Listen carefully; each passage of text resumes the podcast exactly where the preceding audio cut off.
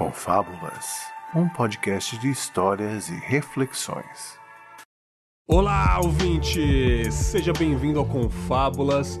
Eu sou o Bergs. Hoje é dia de episódio principal, aquele programa um pouco maior para vocês. E chegamos no episódio 10 dos principais. Claro que já temos muitos episódios de diversos tipos aqui no feed, né? Mas esse número 10 para os principais eu acho muito legal então fica aí registrada aí a minha felicidade por chegar no episódio 10 e neste episódio eu trouxe um tema muito simbólico para mim e para o projeto Confábulas num todo, né, que é racismo, estereótipo racial. Eu não vou me estender muito nessa introdução porque no começo da gravação eu expliquei melhor. Eu apenas vou dizer que foi um tema muito importante para mim. E também eu vou explicar sobre por que, que a gente não, não falou desse hype que tá tendo no Twitter aí, né? Até do youtuber que fez uma piada ofensiva, racista lá com o jogador de futebol, que já aconteceu, né? Esse podcast tá sendo lançado no final de julho. Seguinte, a gente não falou porque eu gravo os episódios muito, muito adiantados, né? Eu me planejo muito lá na frente, então essa gravação tá saindo um mês depois do dia que ela foi gravada, saca? Né? Porque como eu sou sozinho no projeto, eu não posso ficar fazendo de última hora, senão vou me enrolar todo. Então eu costumo gravar bastante, acumular, fazer com calma para uma semana quando eu não estiver disponível para gravar, eu tô tranquilo, entendeu? Mas com certeza eu citei esse assunto em algumas reflexões, né? É, por alto assim, expliquei certinho, né? E é isso aí, cara, mas a gravação em si ficou muito boa e também a gente não fez um episódio dramático, um episódio pesado sobre isso, é, para emocionar. Foi um episódio muito pessoal para cada um de nós. Cada um de nós falamos um pouco aí sobre as nossas vidas em questão a esse tema, entendeu? Algumas histórias, alguns relatos, alguns exemplos, né? E foi assim, por incrível que pareça, foi um episódio leve. É o que eu quis trazer, né? Eu me inspirei muito na música do Rashid, como eu disse no começo, e eu espero que vocês gostem. Eu particularmente achei incrível esse episódio. E quem são os convidados da vez? Bom, primeiramente, Rafael Mota do Sabre na Nós, mais um membro do Sabre na Nós comparecendo ao Confábulas. No episódio principal anterior, o Marcos Moreira me deu a honra de participar do episódio, aquele episódio sobre machismo, somos forjados para ser homem, que foi incrível, recebi e-mails muito legais comentários, feedbacks sensacionais sobre aquele episódio. E agora a vez do Rafael Mota aí é, estar nesse projeto, que eu fico feliz pra caramba. Também, mais uma vez, comparecendo em mais um episódio principal, olha que bacana, Marlos Sanuto, o catedrático, lá do Minuto de Silêncio do Player Select. Ele esteve presente no episódio 7, se eu não me engano, sobre violência urbana. Cara, foi outro episódio que foi uma audiência explosiva, muita gente gostou, pessoas falam comigo até hoje. Recebi um áudio recentemente de um ouvinte falando que aquele episódio de violência foi incrível. Foi outro episódio que eu orgulho muito muito de ter feito. E Marlos, mais uma vez, comparecendo aqui para falar um pouco da sua história sobre esse tema. E caramba, cara, por último e não menos importante, claro, fico muito feliz de receber a minha querida ouvinte, Karina Amélia, ela é repórter lá da Rádio Inconfidência de Belo Horizonte, setorista do América Mineiro, time de futebol, e ela já participou do Papo Delas, me conheceu pelo Papo Delas, já entramos em contato, mandou um e-mail muito legal para mim, como eu já disse em algum episódio. Convidei ela, ela adorou e está aqui nesse episódio dando ar da graça e dando alguns exemplos sobre esse tema, contando um pouco sobre a vida dela e eu não poderia chamar pessoas melhores para este assunto. Então, cara, eu acho que vocês vão adorar este programa. Antes de começar o episódio, deixa eu passar rapidão aqui as redes sociais do Confablas para você que não segue. Primeiramente, Facebook, a nossa página do Facebook lá. Só digitar Facebook lá em cima no buscador do celular ou do computador, enfim, vai aparecer podcast com Fábulas. Curta a nossa página, lá eu posto os episódios, faço alguns comentários, posto alguns textos reflexivos. Então, curta a nossa página para seguir a gente. Siga a gente na base mais forte do Confablas, que é o Twitter, disparado o lugar onde o Confablas se espalha, que é o arroba. É muito importante para mim que você siga o Confábulas lá no Twitter, lá onde eu faço tudo praticamente. Tudo eu lanço lá primeiro, os episódios, claro, e as reflexões, onde eu retuito, onde eu conheço pessoas novas, onde eu conheço pessoas para chamar para o Confábulas é no Twitter. Então siga a gente lá, podconfábulas. Outro lugar que eu amo de paixão é o Instagram do podcast, que é o arroba confábulas, arroba confábulas somente. Lá também eu troco ideia no direct com as pessoas, eu posto os episódios.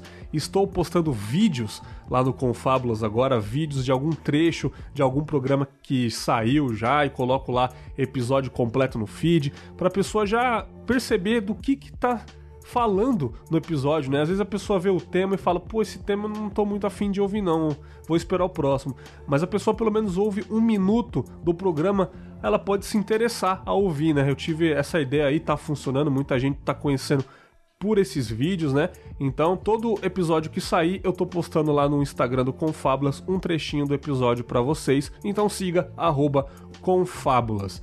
E o e-mail para você mandar a sua crítica, a sua sugestão, a sua história, a sua identificação aqui, que é contato@confabulas.com.br, repetindo contato@confabulas.com.br, que no final dos episódios principais eu vou ler o seu e-mail lá na sala do Confábulas. Você que gosta do projeto, ajude o Confábulas a crescer em audiência. Você pode avaliar o programa lá no iTunes deixe seu comentário, deixe cinco estrelinhas e você estará fortalecendo muito o podcast, beleza? Conto com a sua avaliação lá e avalie na página do Facebook também. Bom, e existe a maneira financeira de manter o podcast no ar, ajudar aqui no projeto financeiramente a partir de dois reais é lá no Apoia-se. Você pode acessar apoia.se barra confábulas via cartão de crédito, boleto bancário, tanto faz. Eu vou estudar outras formas para ajudar o Confablas aqui. Eu acho que PicPay, né? Talvez a galera tá indo muito pro PicPay, talvez seja mais fácil a galera pelo celular ali. Eu vou ver ainda, mas o Apoia-se já está disponível aí. Algumas pessoas já ajudam com fábulas, né? Eu deixo lá a foto da pessoa no mural dos apoiadores no site. Então acesse lá, a partir de dois reais você vai ajudar demais este projeto que está cada vez melhor. Muitas pessoas conhecendo todos os dias e graças a você que apoia também, eu mantenho o podcast funcionando, um servidor robusto. Sai um podcast eu acho que em segundos você consegue baixar. Os reflexões, principalmente, que são mais curtos, em segundos na sua internet 3G aí 4G você consegue baixar sem problema nenhum. Tudo graças às pessoas que ajudam o Confábulas no Apoia-se. Bom, sem mais delongas, fiquem aí com mais um episódio excelente, muito importante para minha história no podcast e nos vemos no final na sala do Confábulas.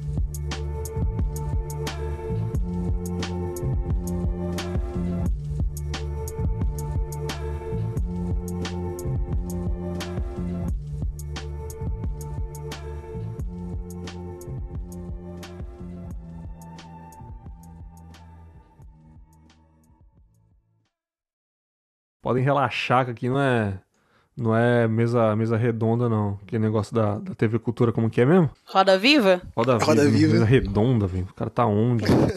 Caralho, távola redonda do Rei Arthur, porra. Aquilo parece mesmo. Vocês têm coragem de ficar num buraco onde tá todo mundo. É, tipo... um buraco, né? Caralho, é, tipo... que, que merda aquilo, né, cara? O cara tem que ficar rodando toda hora, tá ligado? Tem uma pessoa que fica lá em cima e olha pra pessoa, a pessoa fala atrás dele, tem Eu que olhar. Ficar tonta, atrás e embaixo, assim. Senhora, mano. Aquilo é, pra... aquilo é um terror pra pessoa, né, cara? Você tá maluco, velho. Aquilo parece um tribunal, bicho. Ficou um maluco te desenhando. Eu sinto né? qualquer momento que o povo vai jogar pedra na pessoa que tá sentada lá no meio. É, mas é, é pra oprimir mesmo, é pra oprimir mesmo. É pro cara falar besteira, pro cara se enrolar. É, é. É, é feito pra aquilo mesmo. Pô, é, tem o cara do deboche, legal, o cara né, do. Cara? Uma hora que o cara tá, tá respondendo uma pergunta de frente, aí o cara fala lá atrás, tem que virar, o cara cai da cadeira, né? Ia ser louco. Não, não. E, tão, e tanto é pra humilhar mesmo, pra deixar o cara desconfortável, que ainda, ainda tem uns caras falando de você ali, te metralhando com pergunta escrota, e ainda, ainda fica um cartunista esperando você falar merda pra desenhar você falando merda. Te desenha, te desenha, tudo isso. Nossa, verdade. É, tem, o, o, cara, é. o cara, é o Caruso, é o Caruso, fica lá, de, quando o cara fala alguma merda, ele cartuniza a merda que o cara falou em cartão, cara. Bota merda. na boca. Ao vivo, ao vivo. Marlos, Opa! Você falou o negócio do Minuto de Silêncio, aí eu fui pesquisar aqui. Você é o Marlos que participa de alguns episódios do Minuto de Silêncio? Sim, sou o eu. bombeiro? Sim, sou eu. Socorro! Não acredito! Eu Nossa, amo! Nossa, não acredito. Na hora que você me falou, eu falei, não, pera, opa. É porque eu não costumo. obrigado. Eu não costumo pesquisar, tipo, eu tenho isso, assim, de podcast que eu escuto, aí eu fico só com a voz da pessoa na minha cabeça, assim, eu não pesquiso, não. Aí você me falou, eu falei, pera aí. Nossa, que foda, eu adoro você, gente. Pô, de Silêncio é Pô, que vida. legal, cara. Pô, que legal, cara. Obrigado. Obrigado mesmo.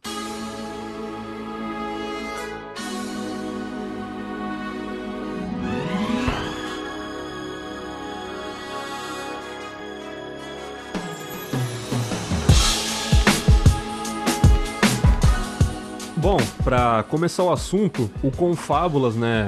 Eu expliquei lá no episódio 00, lá atrás, que ele nasceu de uma ideia que eu tive há um ano e meio atrás, mais ou menos, né? E eu fui botar em prática só em janeiro de 2018. Eu saí de um podcast, o podcast acabou, enfim, cada um foi pro seu canto, cada um fez os seus respectivos podcasts ou saíram do portal e fizeram seus respectivos sites. É, mas eu já tinha essa vontade há muito tempo de fazer um podcast mais intimista, né? É, mais de peito aberto. Não por sentir falta de, de conteúdo assim na podosfera, não. Mas é porque eu simplesmente estava afim de, de, de ouvir ou falar conversas desse assunto em praticamente as coisas que eu ouço em músicas, né? Principalmente no rap, que é um gênero muito peito aberto, é um gênero de protesto, é um gênero que, que fala na tua cara as angústias do artista, né? Então eu tinha essa vontade, mas eu não tinha uma base, eu não tinha por onde começar o projeto. Foi aí então que em maio de 2017 o, o Michel, mais conhecido como Rashid aí, o rapper Rashid, o único Michel que eu respeito, pra deixar claro, né? Pra deixar esse, esse toquinho aí, Bom, único, bom. né? Assim como o Jair, o único que eu respeito é o Rodrigues também, né?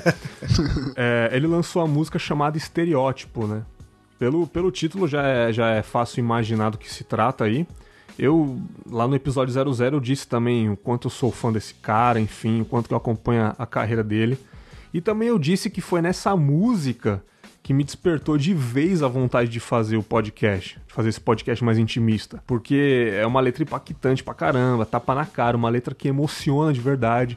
É, mostra que ainda, ainda nos dias de hoje, é, não tá fácil pro negro sobreviver nesse mar de privilégio apenas para uma classe, né, cara? Tá muito difícil. E também graças a, a- a essa música que eu tirei o nome do podcast também. Ele fala a palavra confabular em um trecho lá, onde mostra ele fazendo lá no, no barbeiro e fala confabular. E eu fui pesquisar mais a fundo o, o significado de fato, né? E era exatamente o que eu queria para título do podcast. Então, uma música que concretizou a minha ideia de vez, me deu vontade de fazer de fato podcast, me deu o nome do podcast vindo de um dos artistas que eu mais respeito na minha vida, cara. E aqui estamos, né, gravando o episódio 10, o episódio principal aí com o título Estereótipo Racial.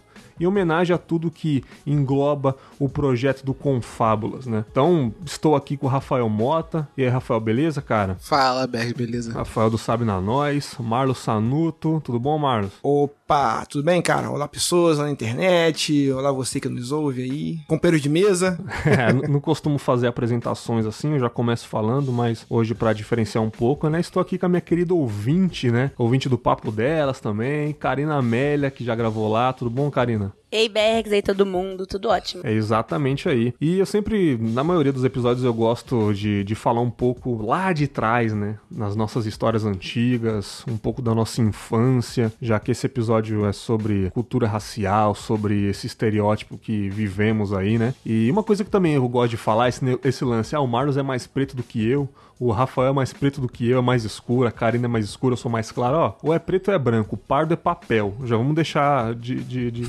de canto aí. Não tem esse lance de mais preto, mais, mais, mais claro, não, tá? Passou das 5 e meia, já sabe, né? Eu só conheço o pardo como, como aquele envelope, só. Pois é, cara, dependendo. Papel pardo. Exatamente, pardo é papel, né? Vocês sabem a minha cor aí. Enfim, mas pra começar, na infância, galera, é, como que como que era as brincadeiras na escola, no bairro onde vocês moravam? Vocês conviviam com esse tipo de brincadeira, piadinha? Vocês tinham amigos negros ou a maioria eram brancos? Vamos começar primeiro as damas aí? Pode falar, Marlos.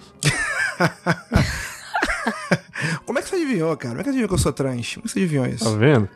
Obrigado por utilizar meu gênero social, obrigado.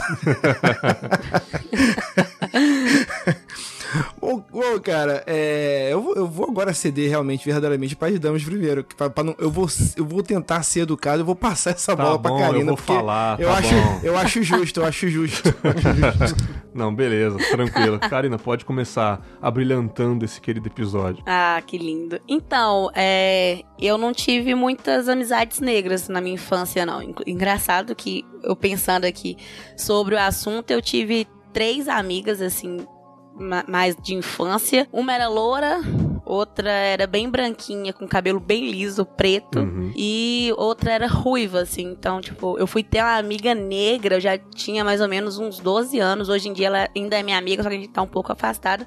Mas na infância eu nunca tive, assim. E aí era o problema, porque, assim, é muito, são muito diferentes de mim. E na época eu usava cabelo é, trancinha, Uhum. ainda com o meu cabelo mesmo. Tipo, Sim. minha mãe trançava o meu cabelo assim. E minhas amigas todas com cabelo liso, assim, até na bunda, aquelas coisas corridas assim. E aí vinha aquelas perguntas, tipo, por que, que ela é diferente de mim? E é, é, eu acho que quando você não. Se tem alguém que parece com você na infância, você vai crescendo meio que, tipo assim, meio que perdido, sem ter alguma referência. E aí acabou que essa questão do cabelo, que eu acho que pega muito em mulheres, É. assim, aí me deu muita vontade de pedir minha. Aí eu pedi a minha mãe pra alisar meu cabelo, que eu queria cabelo grande igual delas. E aí minha mãe lutou até o fim, assim, pra não deixar. Aí uma vez uma tia, com seis anos, ela foi e alisou o meu cabelo, meu cabelo caiu, foi ótimo isso. Rapaz, olha Nossa só. Aí- senhora. Nossa. Sério. E aí, com oito anos, assim, ele cresceu um pouquinho e desde então eu uso trança pra ele voltar a ficar forte. Aham. E aí, depois, de- depois disso, eu comecei a usar só trança. Mas assim, pelo fato de eu só ter amigas com cabelo liso, eu fui, fui tentar alisar e deu o que deu. Engraçado, né, cara? A gente, claro que a cor é o que mais é o que mais é ostensiva, né? O que mais mostra, mas cabelo, né? É uma grande diferença social, pelo menos na infância, esse lance de cabelo ruinzinho e pentear, a dificuldade de, de- As minhas da escola, minhas amigas da escola têm o cabelo liso, é fácil de pentear. Eu fico aqui 15 minutos com a minha mãe me penteando pra me levar na escola, né, cara? É. É, isso, isso também é psicológico, cara, às vezes. Sim, sim. E o interessante, cara, é que tava falando sobre o, o cabelo dela, como se identificar ou não com os cabelos das amigas e tal. O cabelo é a primeira, é a primeira, é o, é o primeiro momento em que você tenta criar a sua identidade, tenta se ver, descobrir a sua identidade. É pelo cabelo. Isso começa bem de pequeno, às vezes quando tá com 3, 4 anos, as meninas no caso, elas têm que aprender que tipo de cor, que, que tipo de penteado elas vão fazer. Que aí já começa a diferenciar das, amiga, das amiguinhas dela, como a Karen falou. É. E também, e também do, do- dos meninos, por exemplo. Eu, eu tô com um filho de 14 anos agora. E o, e o primeiro momento. É, o primeiro é, é, é, momento em que ele tentou se. Se, se, se definir assim na, na, na raiz da sua é, é, da sua negritude é pelo cabelo. Que tipo de cabelo eu vou usar? Que- Como é que vai ser o meu cabelo? O primeiro momento que ele, que ele se perguntou. Eu achei bem interessante porque é, os jovens hoje tal, de maneira geral, assim, é, tem essa coisa de é, eu vou mudar o tempo todo, vou ser meio camaleão e tal. E o cabelo é importante. O meu cabelo, por exemplo, na época, eu sempre quis ter Rastafari, mas nunca tive. Nunca teve Eu sempre fui- piolho, né, pra ter, né? Eu nunca, eu nunca tive piolho pra fazer. E a minha calvície, ela começou desde cedo, assim. Aí, ó. sabe, aquelas, sabe aquelas entradinhas que tem Sim, aqui? sim. Assim, não, não tem como, não tem como ter Rastafari com essas, com essas entradinhas. E é, e é muito interessante também que, mesmo você tendo esse tipo de cabelo, assim, essa coisa toda, a escola também era uma barreira. Porque, me- é, principalmente pros negros, porque você tinha na escola, eu sempre estudei em escola pública, e você tinha que ter o cabelo cortadinho. Você tem que ter o cabelo cortado, porque senão você é marginal. Puta Então merda. o tempo, então o tempo todo você fica naquela, a- naquela coisa, a escola te tentando te doutrinar e te adestrar para uma civilidade que não necessariamente é o que te leva a ser mais humano, sacou? Sim. Eu não sei se eu tô me deixando bem claro, porque na rua, né, na casa, você, em casa, com os irmãos, você conversa de um jeito, até eu sou carioca também, eu falo meio de gíria assim e tal, não sei o que, tem toda uma ginga, um swing, e na escola não, você tem que puxar para o padrão. Puxar para o padrão. Então você tem que ter esse padrão de cabelo, esse padrão de roupa, esse padrão. Então esses padrões, é, é o, o, negro já se já, já, já era bem restritivo, porque tinha aquele tinha que ter cabelo re, aquele cabelo reco, entendeu? Sim. de é. máquina curtinha. Se você tivesse qualquer outra coisa, você já era, já era bandido.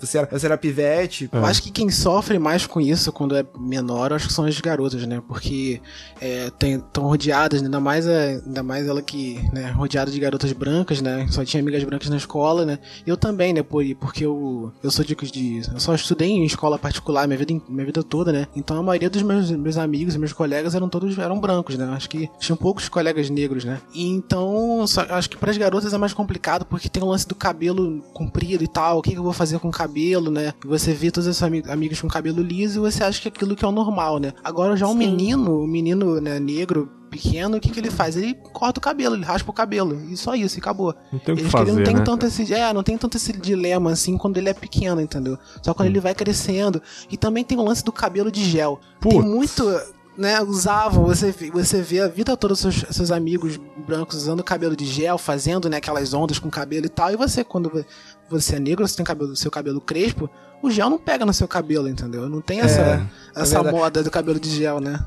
Cara, tem uma história sensacional, é bem curtinha, que meu pai me conta muito essa história, que na época dele tinha aquela coisa do, do- dos negros americanos e tal, e tava muito aquela cultura americanizada aqui no Brasil também, que tinha aquele lance de você passar Enem no cabelo e fazer aquele, aquela- aquelas pranchinhas Isso. e deixar o cabelo lisinho, Aham. igual de branco. Aí você ia fazer aquelas ondinhas, tinha umas ondinhas que você fazia no cabelo, deixava, os negros alisavam o cabelo e deixavam o cabelo lisinho, aí fazia aquelas ondinhas pra dar todo um estilo ali e tal. E meu pai queria fazer esse negócio também, queria ir pra noite lá, pra sair, pra. É, não, tem que fazer esse cabelo de branco. E eles falavam, eles falavam assim, meu pai dizia que eles falavam, É, não. não, tem, tem que ter cabelo de branco, cara, tem que ter cabelo de branco, vamos lá. Aí não sabia o que fazer, então juntava dinheiro da semana, engraxando o sapato, lá vou comprar aquele produto lá pra botar no cabelo, que é pra deixar o cabelo de branco.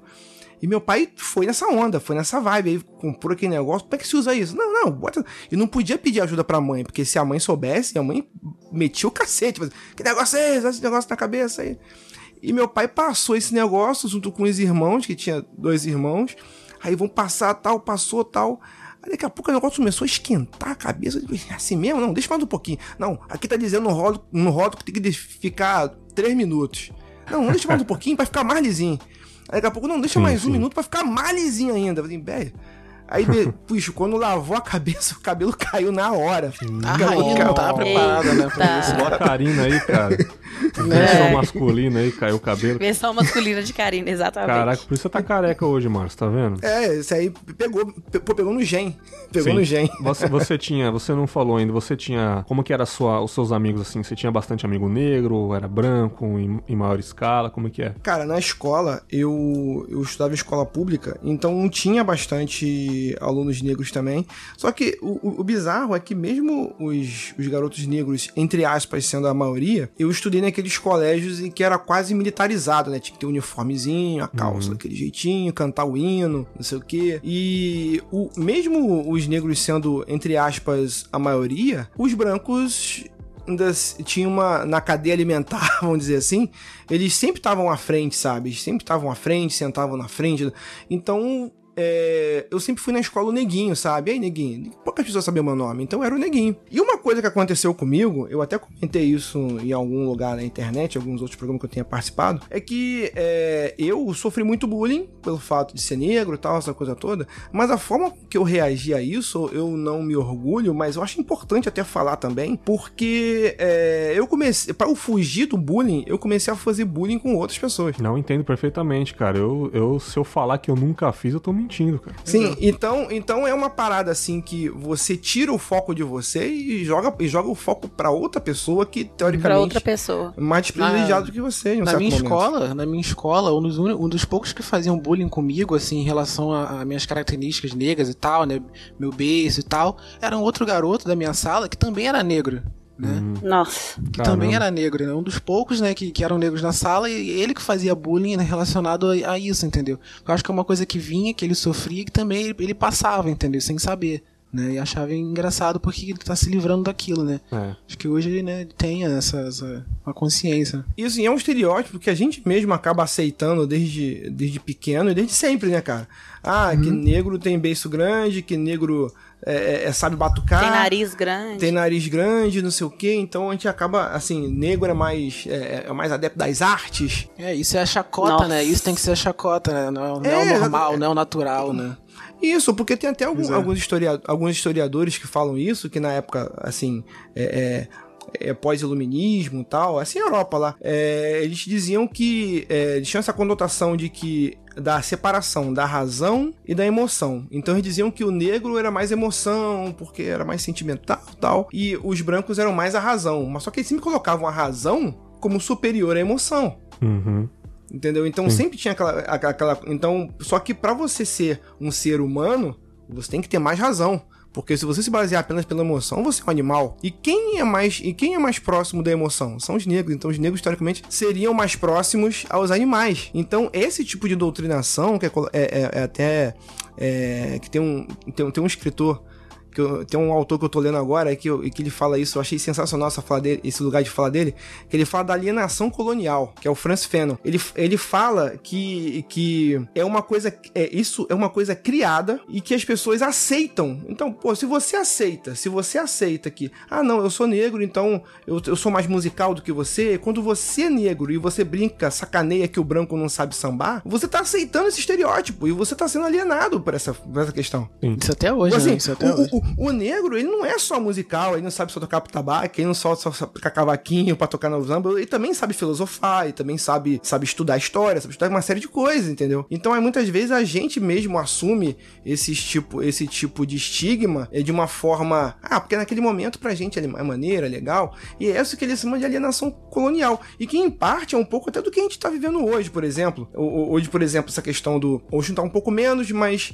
tá na descendente, mas ainda existe aquela questão da hipersexualização do negro. Não, que o negro é melanina, com- não, que o negro. o- é, que o negro, pô, o cara é negão, o cara é grandão, o cara pega geral, pega as louras, não sei o que, as meninas negras, então, tem as mulatas, não sei o que, essa hipersexualização, e que por um certo momento, por um, por um certo olhar, assim, pô, que maneiro, o negro tá sendo valorizado. Não, não tá sendo é, valorizado. pois você é. tá só reafirmando o estereótipo que estão sendo colocados pra você. E, que, e mesmo que você esteja em cima hoje, nessa roda, você pode estar embaixo depois, entendeu? É, esse, esse lance que vocês falaram dos amigos aí, eu vou contar um, um pouco do como que era esse, esse meu convívio na infância. Tive amigos brancos, negros, era um condomínio, enfim, na escola também era muito misturado, mas em específico eu tinha um amigo que ele era um dos meus melhores amigos na infância. Minha mãe tinha um carinho muito grande por ele, eu tinha um carinho muito grande por ele, e o apelido dele era Neguinho, também igual o Marlos, mas assim, todo mundo, todo mundo chamava ele de neguinho. Na escola, os pais dele chamavam ele de neguinho. O irmão mais novo, que nem falava direito na época, falava nequinho, neguinho, porque tipo tinha Caraca. 3, 4 anos de idade.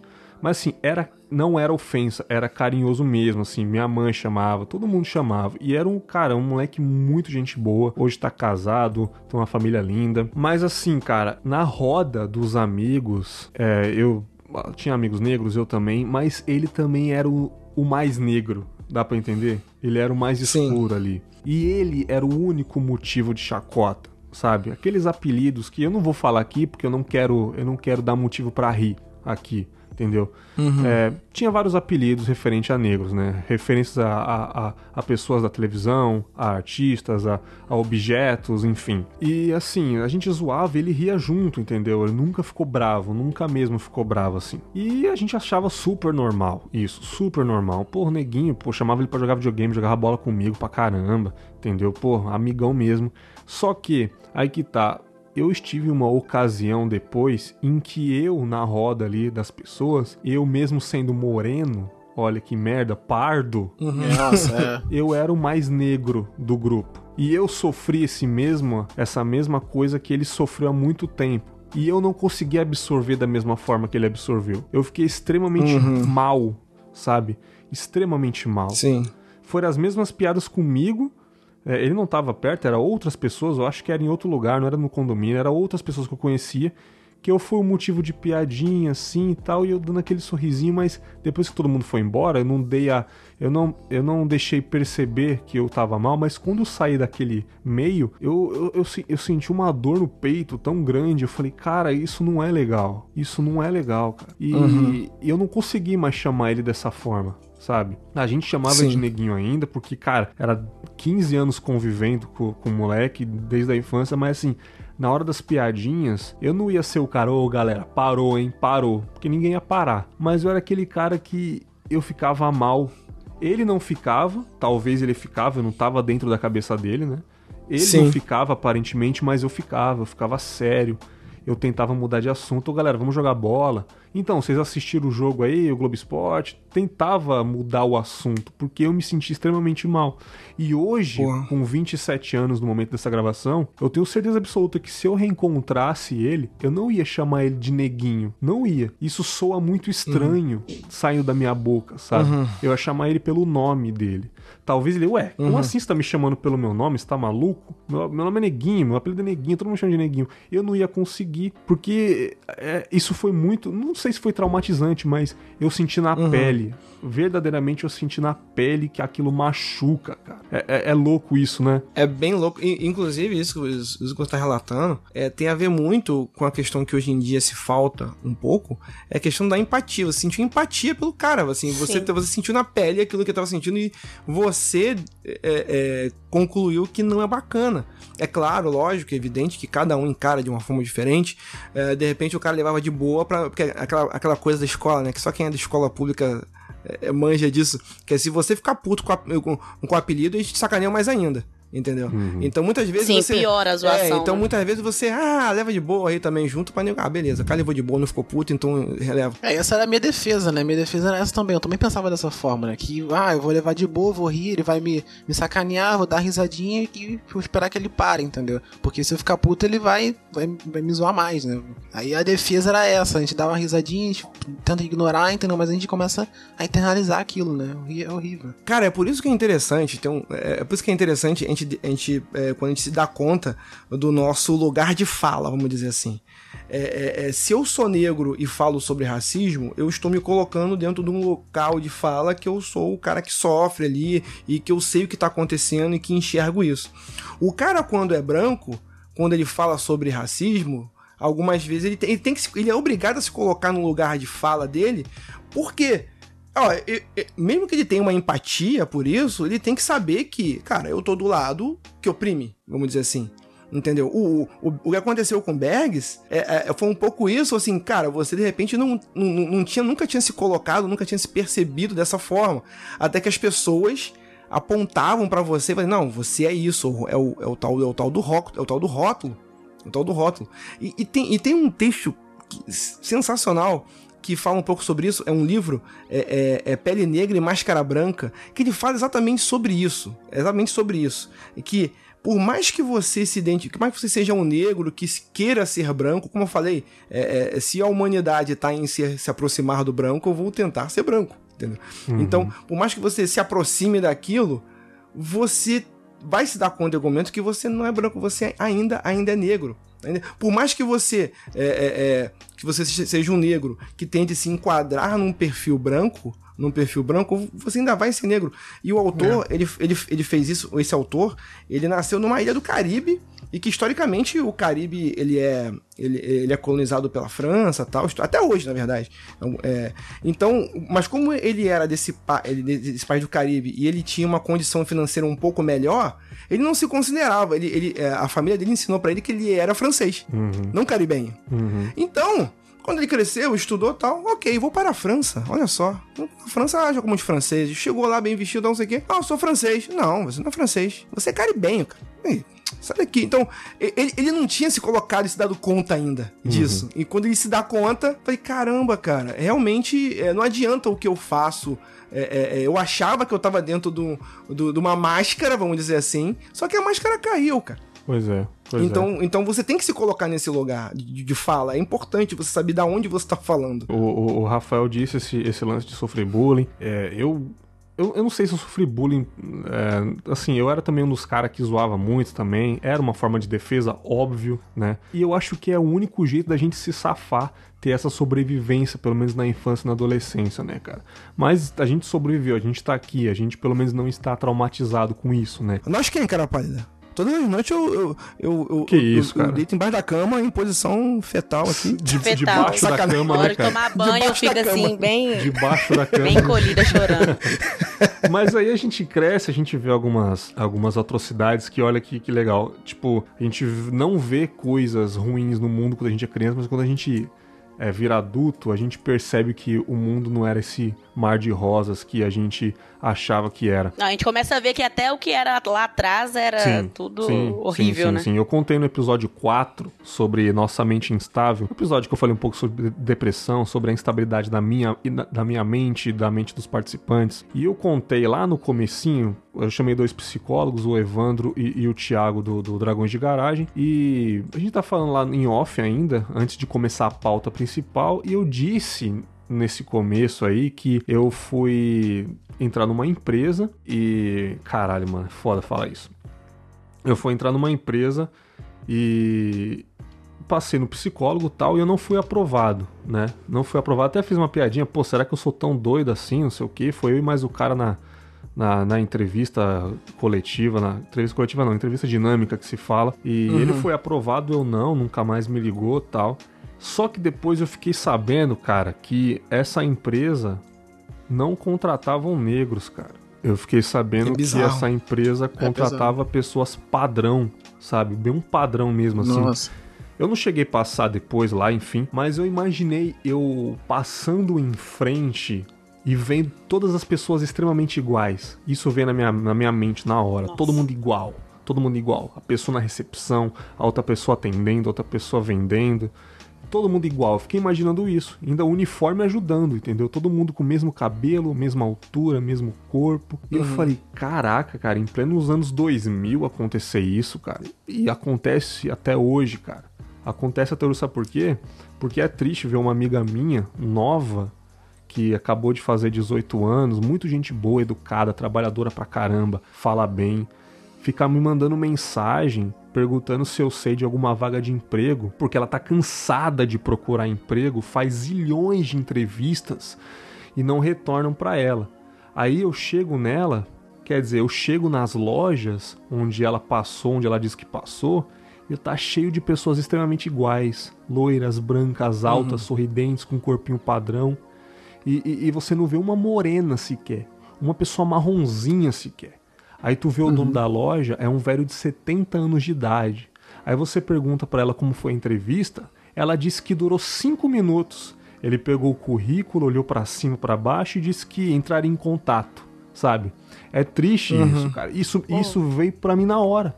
Eu, eu falei, caramba, isso aconteceu comigo, cara. Aconteceu comigo. E eu, eu sou homem, na teoria é mais fácil, talvez, arrumar emprego, pelo menos eu tinha essa impressão, né? E aí que eu vou jogar a, a bola pra quem? Pra Karina agora. Que ela trabalha no âmbito do futebol, ela é repórter, ela trabalha na Rádio Inconfidência, ela também é, é responsável pelo um time também, o América Mineiro, né? Se eu não me engano, você é, é setorista de lá, né? Isso, sou setorista do América pela Rádio Inconfidência. Ela tem uma amiga que é narradora de futebol, que eu acho isso sensacional. Né? Ela participou do, do. Pelada na Net também. E ela disse pra mim off que tem vontade de ser narradora também, mas pelo tabu, quebrar o tabu, não é uma vontade grande dela, mas ela tem vontade pela luta também, que eu acho incrível isso. Sim, sim, sim. E um parênteses importante nisso que você tá falando. O Fox, o, o, o Fox, não sei quando que vai sair esse episódio, mas o Fox Sports tá fazendo uma cobertura na Copa com é, narradores e comentaristas, de maneira geral, sim. equipe feminina Sim. narrando, narrando jogos. A Isabelle tá lá, a minha Olha que amiga. legal. a Oh, a gente que excelente. Pô, Ela que é uma saber. delas. Olha, Aham. que, olha que lindo, cara. Ela é uma e delas. lógico que o futebol é um âmbito extremamente é, masculino, né? Não podemos negar, é sim masculino, entendeu? Você vai numa, numa rádio, você vai numa emissora, canal de esportes, que, o, que, o que vai faltar lá é homem, só vai É. ter homem lá. E Karina, você, mulher, negra, queria perguntar pra você, cara, como que é a convivência nesse âmbito? Você felizmente tem respeito ou infelizmente não tem respeito? Então, é, é bem complicado, porque, igual você disse, é um, um, lugar bem machista e também é racista, assim, bastante. É, eu converso muito com o meu chefe e a gente. Um dia desses eu reparei. Aliás, um dia desses não, já tem um tempo. Na final da Copa do Brasil, eu cobri o Flamengo. Uhum. Tinha o setorista do Cruzeiro na rádio e eu cobri o Flamengo. E eu tava em êxtase, assim. Porque são, eram dois times que eu sempre fui acompanhar, e era final de Copa do Brasil, era um jogo enorme.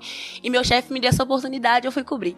Na hora que eu cheguei na zona mista, é, eu reparei que não tinha nenhuma mulher e não tinha nenhum repórter negro. Tipo, uhum. nem mulher, nem não tinha negro no, na reportagem. Na hora que eu subi pro campo, pra, que eu fico posicionada atrás do gol, era uma coisa que eu reparei que realmente eu era a única mulher na reportagem, tipo, e tinha é, repórteres do Rio, repórteres de todo o Brasil, né? Porque como era uma final. E eu era a única negra, assim, pelo menos da zona mista e a galera que eu vi, eu era a única negra. E isso ficou assim na minha cabeça.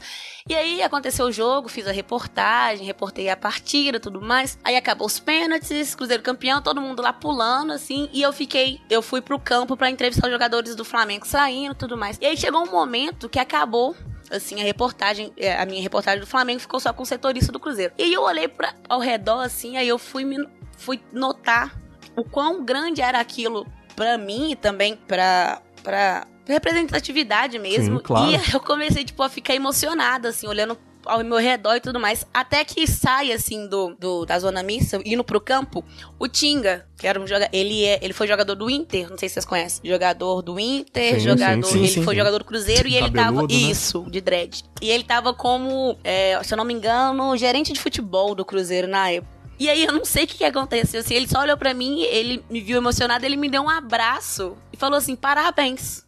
Puta Nossa, que olha, arrepio, me foda, arrepio foda, toda. Foda, olha que interessante, foda, Karina, só te cortando. Hum. Só te cortando rapidinho, olha que interessante. Você não disse nada, ele reparou o que Sim. você reparou. Ele olhou ao redor, olhou para você, como se, como se ele balançasse a cabeça assim, cara, tamo junto Nossa, aqui, isso, basicamente no, nossa, isso, Deus, eu me arrepiei assim. E eu não Exatamente. tinha, como eu não sou setorista do Cruzeiro, eu não tenho contato com ninguém do Cruzeiro. Então, assim, a gente nunca conversou, nada, nada. Ele só olhou para mim, ele viu o que tinha acontecido e me deu um abraço, assim, do nada. Foi muito foda, muito Cara, foda. E é aí. Fascinante. Não, é, isso é muito lindo. E aí, Pô, beleza. História, isso foi, se eu não me engano, no final de setembro. Não, outubro. Aí, nos dias normalmente, é, dia normal, eu vou pro CT do América. E lá eu fico com alguns repórteres, com assessoria do time e tudo mais. Sou a única mulher, a única negra também do, da reportagem. E aí teve um dia que foi mais repórteres. Costuma ficar eu e mais três, mas nesse dia tava muita gente. E eu fiquei um pouco mais afastada quando tem mais gente, assim, não é as pessoas que eu costumo conversar. Eu fiquei mais um pouco afastada e vi a galera conversando. E aí era uma, uma galera, assim, conversando, vários homens assim, é, os repórteres conversando e eles falaram de uma situação de um jogo do Cruzeiro. E aí falaram que um um jogador e que era colega de um desses repórteres ficou no quarto com o Tinga e tal. E aí começou a falar do Tinga, tananá, tananá. E aí um me solta assim: Nossa, só fico me perguntando como é que aquele cara lava o cabelo, velho. Aí eu olhei assim de lado. E aí um desses repórteres, tipo assim, olhou para mim e falou assim: Pera aí, tem uma negra aqui, a gente não pode continuar esse papo. Só que o outro não, não lhe deu, não, não, não se tocou. Caralho. E eu só olhei e ele continuou.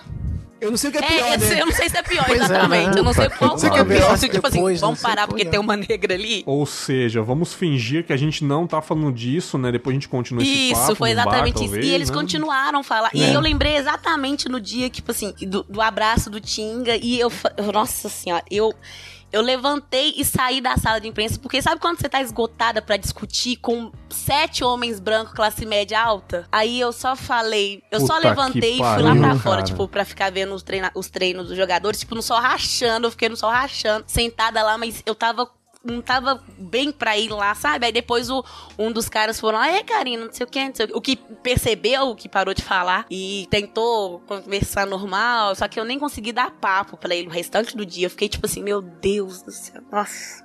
E isso é, é todo, é, é, sempre assim, Caramba, é sempre. Mano. No, no, no, futebol é muito isso. É sempre, né, cara? É. Imagina o quanto eu tava pensando aqui, né? O quanto é bizarro é, a quantidade de negros que a gente tem em área de comunicação, né? Em jornalismo, em marketing, em áreas que, que, por exemplo, aqui no Brasil, né? Os negros não são uma minoria, né? Pelo contrário, né? Entendeu? Acho que mais de 50% da população daqui do Brasil é, é de negros, né? Negros e Sim, pardos, sim. né? E por aí. E aí você tem muito poucos, quase nenhum negro na área de comunicação fazendo é, é, propagandas pro, pro, pro, pra, pra população brasileira, entendeu? Sim. E você, você não vê, entendeu, é, é, é, comerciais, né, que realmente entendem, né, o que é ser negro, porque não tem nenhum negro lá fazendo na área de criatividade, na área de criação, na área de, sabe? Por isso que você vê muitas, muitas besteiras, entendeu? Às vezes nos comerciais, por isso, porque não tem, né? Sim, sim. Sim, Isso é- sim, é sim. bizarro, pô, né? pô, cara, eu passei por uma história até um pouco parecida com a da Karina, que assim, é, é quando você encontra uma pessoa que. É, cara, foi exatamente isso, cara. E é muito legal quando isso acontece. Espero que aconteça mais com mais pessoas, cara. Porque é aquela coisa de a, a pessoa olhar pra você e entender na hora o que tá acontecendo. E que as outras pessoas. Não é nem que as outras pessoas sejam crápulas maquiavélicas, não sei o que, é que elas simplesmente não percebem. É como se tivesse com um véu no seu olho que você não percebe o que tá. É, tem pessoas que simplesmente- não enxergam os seus próprios pri- privilégios e en- enxergar os próprios privilégios é difícil, não é fácil. E eu, eu tento entender isso também, entendeu? Mas uma vez eu tava na CXP, é, é, a gente tava fazendo um programa lá, é, então eu tava na área do- dos creators lá e tal, e foi bem, foi bem divertido que eles misturaram todo mundo, né, cara? Aí eu tava lá conversando com um com o outro, porra, uma, parada sensacional você trocar ideia com as pessoas, ver pensamentos diferentes e tal. Aí eu tô, eu, eu tô, eu tô conversando ali com a galera e tal, aí daqui a pouco quem, pô, quem chega perto de mim e me puxa, cara? PH Santos, cara. Puta merda. Santos. PH, PH. PH Santos. Cara, ele, ele, ele, ele, tipo, ele me pega pelo pescoço assim, com tanto carinho, e puxa pra falar um negócio no meu ouvido. Que legal. Ele fala, ele, cara, o que ele falou pra mim mudou, assim, a forma com que eu tento fazer conteúdo na internet hoje, com um pouco mais de responsabilidade. Ele me puxou e falou assim: Menino, ô, ô macho. Sim. Ele faz, ele faz assim, assim: Ô macho, tá vendo aqui em volta, macho? Todo um branquinho, barbudinho. O que mais tem aqui é barbudo. O que mais tem aqui é branquinho. Nós aqui, ó. Galera negão aqui, cara, a gente tem que ter uma, a gente tem uma responsabilidade aqui, cara. Tem que lotar mais isso aqui de gente da cor, de, de, de- não, não da cor, mas assim que ele falou, né? ele quis dizer assim, mais de variedade, sabe? Sim, uma variedade. E, e a gente tem que ter uma responsabilidade. Então, ele falou, ele falou assim, cara, macho, continua com o teu trabalho, continua com essa responsabilidade que você tem, querido. Vamos, né, a gente tem que fazer é, crescer isso aí, vamos, que mais negão aqui. A gente tem que, no próximo ano, tem que encher isso aqui de negão, meu. Falei, Pegar cara, sensacional, é cara. foda. Pegar um Bicho, incentivo, Vou te um falar, incentivo cara, depois que ele falou, de- de- cara, eu não, eu realmente, eu fiquei tão estupefato que eu não sei se ele chegou a ouvir alguma coisa, algum conteúdo que eu tenha feito ou não. Eu não sei também se ele só me viu por, por ser, negro, por ser negro ali e tal. Mas desde que ele comentou isso, assim, isso comigo e tal, eu falei assim, cara, e é verdade, você olha pro. É como se caísse um véu no meu que você olha pro lado e fala, cara, não tem muito, não tem. Só tinha eu e ele de negro ali, praticamente. Doideira, né, cara? Pois é, mas não tem mesmo evento que tem youtubers mais famosos assim e tal, você só vê youtubers brancos, você não vê canais em ascensão que tem youtuber negro, né? Pois é, por isso que ele, ele e o PH reconhece isso, né? E ele dá essa, esse apoio, né? Isso que eu acho legal também. Exatamente. Então, sempre quando você faz alguma coisa, assim, tem, tenta ah, ah, ter, ter essa visão, ter esse olhar crítico, da onde, do, tentar encontrar o que é uma coisa que eu falo sempre, o teu lugar de fala, sabe? É, é, é, eu tava assistindo outro dia o. Eu tava assistindo outro dia o, o, o Serginho Grossman lá, o Altas Horas e tal, que é, pô, reconhecidamente um programa que o Serginho Grossman é um jornalista, muito inteligente, papá. Ele fala de, ele fala de diversas coisas no programa dele, pô. É, é negro, racismo, LGBT, blá, blá, blá, é super porra, pra frentex e tal. Mas eu tava vendo com a, pô, com a minha mulher, assim, pô, cara, olha só, ele tá falando uma parada tão maneira aí. Mas olha a plateia dele. Não tem um negro. Cara, eu reparei isso já muitas E- e- vezes. isso, isso enfraquece muito o teu lugar de fala, Pois porque é. você tá falando uma parada assim, é, é, gente, ó, temos, ó, temos que ser, é, é, é, temos que ser mais tolerantes, é, só falando pois é, só temos pra que ser, branco mas- também, aí? né? Aí passa aí? um comercial. O comercial do programa é a Kinase, a loirinha fazendo lá no espelho, lá, passando maquiagem, enfim, entendeu? É. Claro, você ouvinte que tá ouvindo o Convado, você não é burro. Você sabe que a gente tá sendo racista aqui, não, tá ligado? Eu não quero ficar explicando, não. Mas você sabe que sim, cara, isso é sofrimento. É minoria sim, cara, entendeu? O, o Rafael falou de mercado de trabalho, é, principalmente na televisão. Você quer um exemplo mais, mais povão, cara? Frequenta um Bradesco da vida, frequenta um um Itaú, frequenta uma agência Santander. Banco do Brasil, um Itaú. Uma caixa econômica. Uma caixa econômica, um personalité, um Santander, que eu convivo muito nesse mundo, né? Fre- Só dá uma entrada, vê os funcionários ali.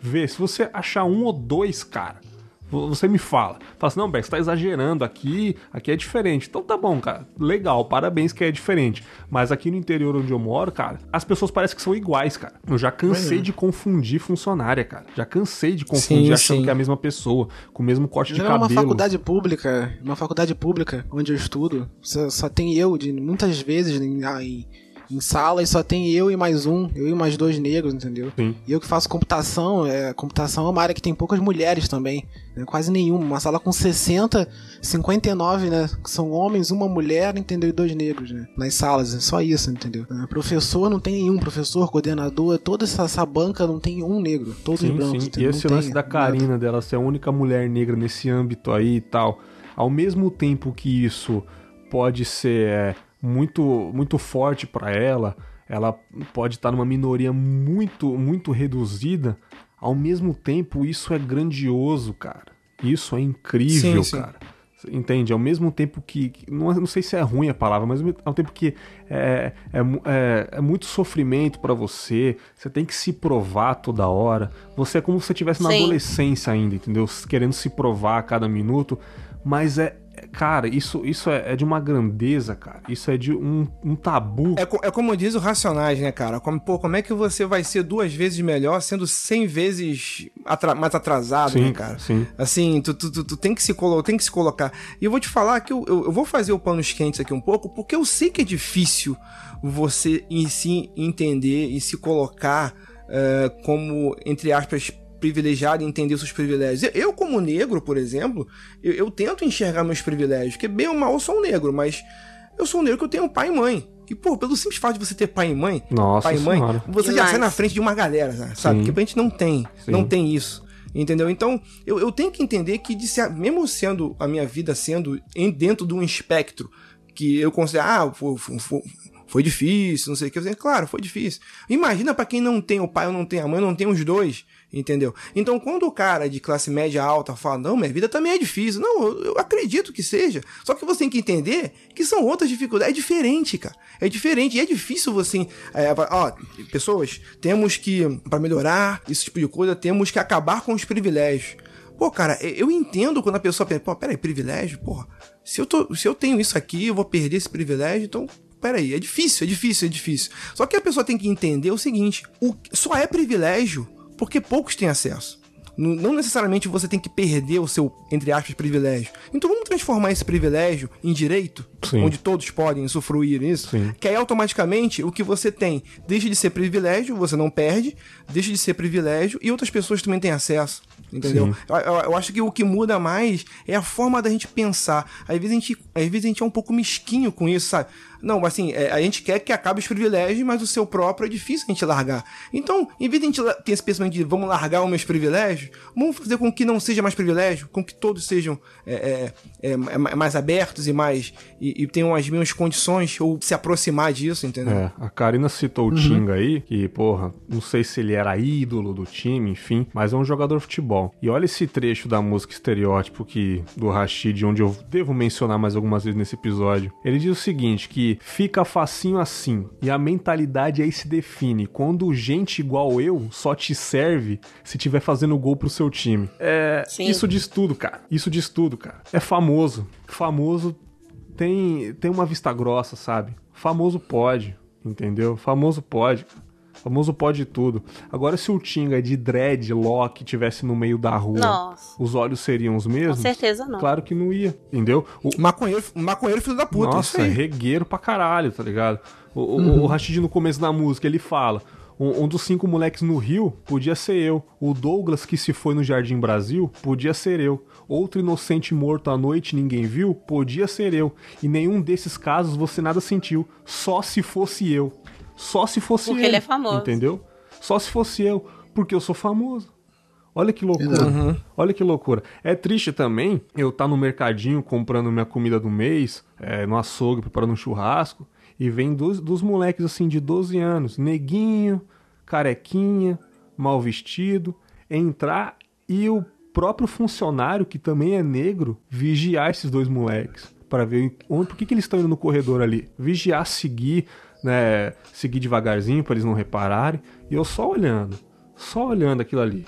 Aí eles pegaram um biscoito ali, outro biscoito aqui, foram no caixa, tava faltando dinheiro. E aí, vai acreditar nos moleques? Vai acreditar os moleques viu que tava sendo tava seguindo eles e ele, ah, vamos pegar aqui para dar um migué e vamos lá no caixa e a gente resolve. Chegou no caixa lá e aqui tá faltando 45 centavos, não sei. E o moleque, ah, eu não trouxe aqui. Vocês vieram comprar mesmo? Quando, cê, quando ele falou vocês vieram comprar mesmo ou outra coisa, eu fiquei revoltado, cara. Eu fui no caixa e falei aqui, tá faltando quanto aí, meu chefe? Ah, tá faltando então, toma aí 50 centavos, fica com o troco aí, pode ir, menor.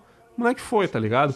Aí quando eu saí uhum. do mercado com as minhas compras, o moleque tava me esperando do outro lado da rua. Quando eu passei, o moleque me fez um joinha assim, cara. Valeu aí, tio. Porra, cara. Isso é, cara, isso é muito triste, velho. Isso é muito triste. É, Deixa eu te falar que isso aconteceu recentemente, cara. Não faz dia, tempo, né? não. Recentemente, é. cara. Tá ligado? Ué, viralizou um vídeo. Pô, viralizou aquele vídeo do, do que o cara foi pagar um, um, uma alimentação no shopping pro garoto que tava vendendo bala e o segurança não queria deixar o cara Sim. pagar o almoço do moleque. Ah, eu lembro moleque, disso, exatamente, eu lembro Caraca, disso. É, é, muito, é muito bizarro. Isso aí é o que mais exemplifica aquilo que eu falo da alienação colonial.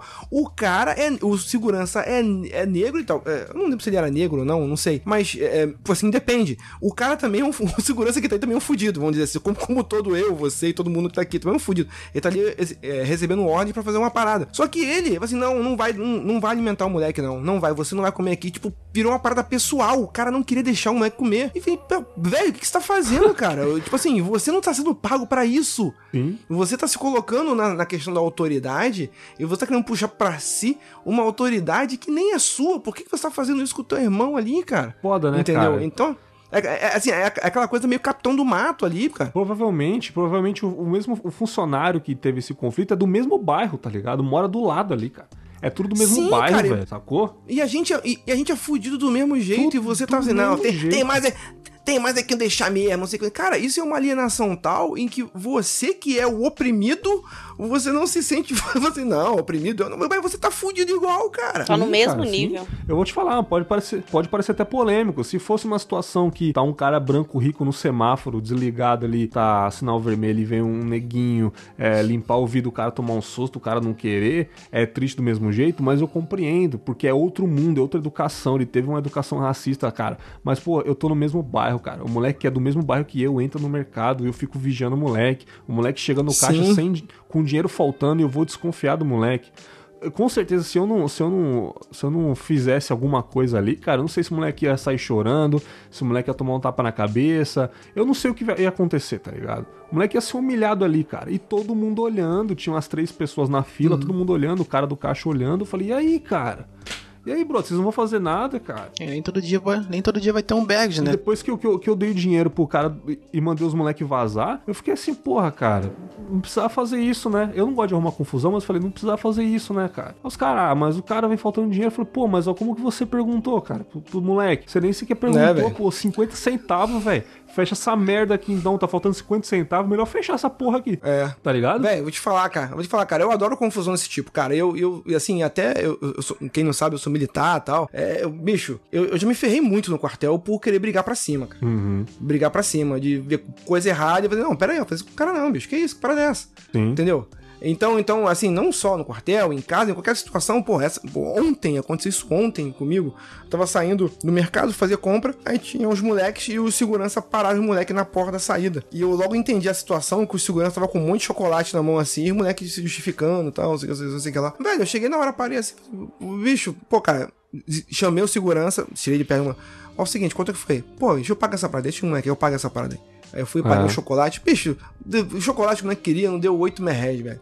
Tipo assim, é, é, é, é mas tipo, é, é, é, esse moleque que tá ali, de repente, se ele for ali na, ali na frente e, e, for, e for assaltar alguém, que eu não sei também, você colocou uma semente de algum pensamento naquele moleque ali, de alguma forma, de alguma forma, sabe? Uhum. Entendeu? É, mesmo que ele vá fazer alguma coisa errada ou não, eu não sei também eu não sei também. Ele vai, ele vai pensar, ele vai se lembrar assim, putz. Porque muitas vezes o cara, quando, quando tá nessa situação de merda, assim, ou por necessidade, ele acaba se desiludindo também. Ah, quer saber? O mundo é uma merda e eu vou sacar nessa porra toda mesmo, cara. Uhum. Que se for do mundo. que- E quando você faz um gesto desse tipo, você, assim como você fez lá, Berg, o cara que deu o joinha, pô, você tá fazendo o cara pensar, cara. Sim. Pô, mas será que todo mundo é assim mesmo? Será que precisa? Será que precisa ser isso mesmo? Será que é a lei da humanidade que, é que alguém tem que eh, perder pra alguém ganhar? Entendeu? Será que é isso mesmo? Não, cara. O que falta hoje é um pouco desse tipo de coisa, de empatia. Você se colocar no lugar do outro. Sim, sim. E esse segurança do shopping que eu tava falando, ele não se colocou no lugar do moleque. Falei, Cara, se fosse você, cara, passando, se fosse teu filho passando fome ali, cara. É, assim, perguntar pra cada um aí antes de, de ir pra um assunto que eu acho muito importante discutir. Começar pela Karina. Karina, por acaso você já sofreu por alguma coisa, algum ataque, alguma injúria, seja na internet, seja na vida real? É, já passou por algum momento assim? Ah, na internet não, porque eu já tô naquele. Eu tô num momento, apesar de eu ser jovem e eu começar mais com esses. com essas lutas, com essas percepções. É, por agora, mas eu, eu me fecho muito, assim. E eu tô num momento que É. eu, eu aproveito que eu tenho as redes sociais, eu, eu assim, fecho o máximo que eu posso de pessoas que eu sei que. Aquela bolha, sabe? Que a gente escolhe viver. Eu não Sim. tenho estômago pra aguentar mais gente falando é, comentários racistas, não, não leio mais comentário, não vou em páginas mais. Antes eu fazia muito isso, hoje em dia não tenho estômago pra isso. Então, em, em redes Não, sociais, até que não. Mas é, no futebol mesmo, é, uma vez. É sempre engraçado que é sempre no, no- em jogos que eu faço que não é do América. Não, é, não porque o América é o maravilhoso, é porque como eu tô lá todos os dias com os jogadores, é, tem um respeito maior. E quando eu faço o jogo de outro time, assim, é, na zona mista, já vi muita gente. é, homens velhos, isso que eu fico. Ai, uns 40 anos assim, Ah. e, e rindo do meu cabelo, sabe? Ah, não é velho não. 40 anos não é velho não, cara. É triste. 40 É anos triste, é é, triste, exatamente. cara. É triste pra caramba, bicho. Mas Porra, assim, mano. é, tipo, já peguei a primeira. Eu usava muito trança. Agora eu tô com cabelo cacheado, mas eu usava trança, assim. E aí eu passando e, tipo, rindo. É, quando eu era criança também. Essa questão do cabelo pra mim sempre foi uma coisa muito assim. Quando eu era criança era sempre assim, cabelo de plástico. Eu já tive uma, uma amiguinha, uma menina da, da escola, assim, que ficava falando: Ah, e se, eu, e se eu pegar um isqueiro e colocar perto do seu cabelo? Vai queimar? Porque ele é de plástico, né? Caralho. É assim, sempre foi. E esse negócio de cabelo sempre me. Hoje que eu não tô nem aí. E eu fico muito feliz, mano, de ver é, Isa, de ver essas mulheres hoje em dia com tanta assim na internet, com mulher de trança, sabe? Porque pra mim antes não tinha ninguém. Ninguém. Não tinha ninguém que eu pudesse falar assim, nossa, eu estou igual essa moça da televisão, que o povo via que tinha outras pessoas, sabe? Então, esse negócio do cabelo sempre foi muito triste pra mim. E até hoje, parece que tem gente que é mongol. Isso, nossa, eu tenho um ranço que, e, tipo, me discriminam por causa disso ainda. Ou então, ah, uma coisa que eu, eu acho, eu fui perceber que isso é racismo, assim, depois de um tempo. Eu tô andando, assim, antes, quando eu usava minhas tranças, o povo tem a mania de chegar e pegar. Falei, nossa, que lindo, é seu? Gente, pra que, que você tá encostando a mão no meu cabelo? É, primeiro que, que liberdade é essa que eu te dei, né, cara? Exatamente. Primeiramente. E É, eu é. nunca conheço. é, tipo assim, nossa, já, já teve aqueles discursos. Ah, nossa, esse discurso foi ótimo. Eu trabalhava numa. Um estágio antes desse meu na Rádio Confidência. E aí eu tava no elevador, assim, tranquilo, indo almoçar. E a moça, nossa, tem que te contar uma coisa. Nunca nem viu. Eu falei, ah. ela, nossa, tava tentando fazer trança, só que a mulher é super racista. Aí eu falei, ah, é vindo de uma branca. Eu já, eu já coloquei a mão na cabeça. e falei, ai, meu Deus, lá porra. vem. Ela, não, porque eu queria fazer trança igual essas suas, assim, no meu cabelo, só que a, mole- a moça falou que não ia fazer porque não ia ficar. Eu achei isso de um racismo tão grande. Aí eu, ai, meu Deus. Você achou? Certeza, né, cara? Você achou? Claro que você tinha que ter, gente, chamado polícia. Mas assim, ai, é uns, uns assuntos assim muito chato. Então, é, eu, eu, eu recebo mais esses, é, esses racismos assim mais velados, assim. Eu não, graças a Deus, eu não tenho Sim. isso de tipo de, de ofender assim mais na cara, não só essa questão do povo ficar rindo assim, mas isso daí, mas diretamente assim chegar e, e falar assim, não. É, a- a pessoa não tem, não tem tanta coragem de chegar hoje em dia, né, cara? Sabe que o buraco é mais embaixo hoje, né, cara? O Rafa, Sim, sim. você... Olha, olha, olha, olha o que acontece, hein? É. Olha o que Não, acontece. hein? acontece com certeza. É, acontece, certeza. Você, é, Rafa, problema. você já sofreu com isso diretamente, indiretamente? Ficou sabendo depois? Como é que é? Olha, ataque na internet, assim, nunca sofri, não. Ainda não sofri, não. Até porque eu não sou uma pessoa de, de me expor muito na internet e tal, de falar, sei lá. Agora, o, o, racismo do dia a dia, né? Que como a Karina falou, racismo velado do dia a dia, e até algumas coisas que a gente, né, como negro, a gente, às vezes a gente não sabe que aquilo é racismo até o momento que instala, né? A gente percebe que, nossa, faziam isso comigo até hoje, e só agora eu percebi que tem alguma coisa errada com isso, né? né? Mas é, aquele racismo do, de, de todo dia, de, de, sentar no ônibus e eu sentir que a senhora do meu lado puxou a, a, a bolsa pro lado, Puta entendeu? Eu tá andando na rua, eu tá andando na rua e eu tô com o mesmo medo, né? Do, do, da senhora, da mulher que tá na minha frente de ser assaltada na rua, só que ela tá com medo de mim, de eu assaltar, entendeu? Sendo que eu tô andando, voltando para casa na, à noite com o mesmo medo, entendeu? Porque eu moro no, no Rio de Janeiro e, e, à noite é complicado também.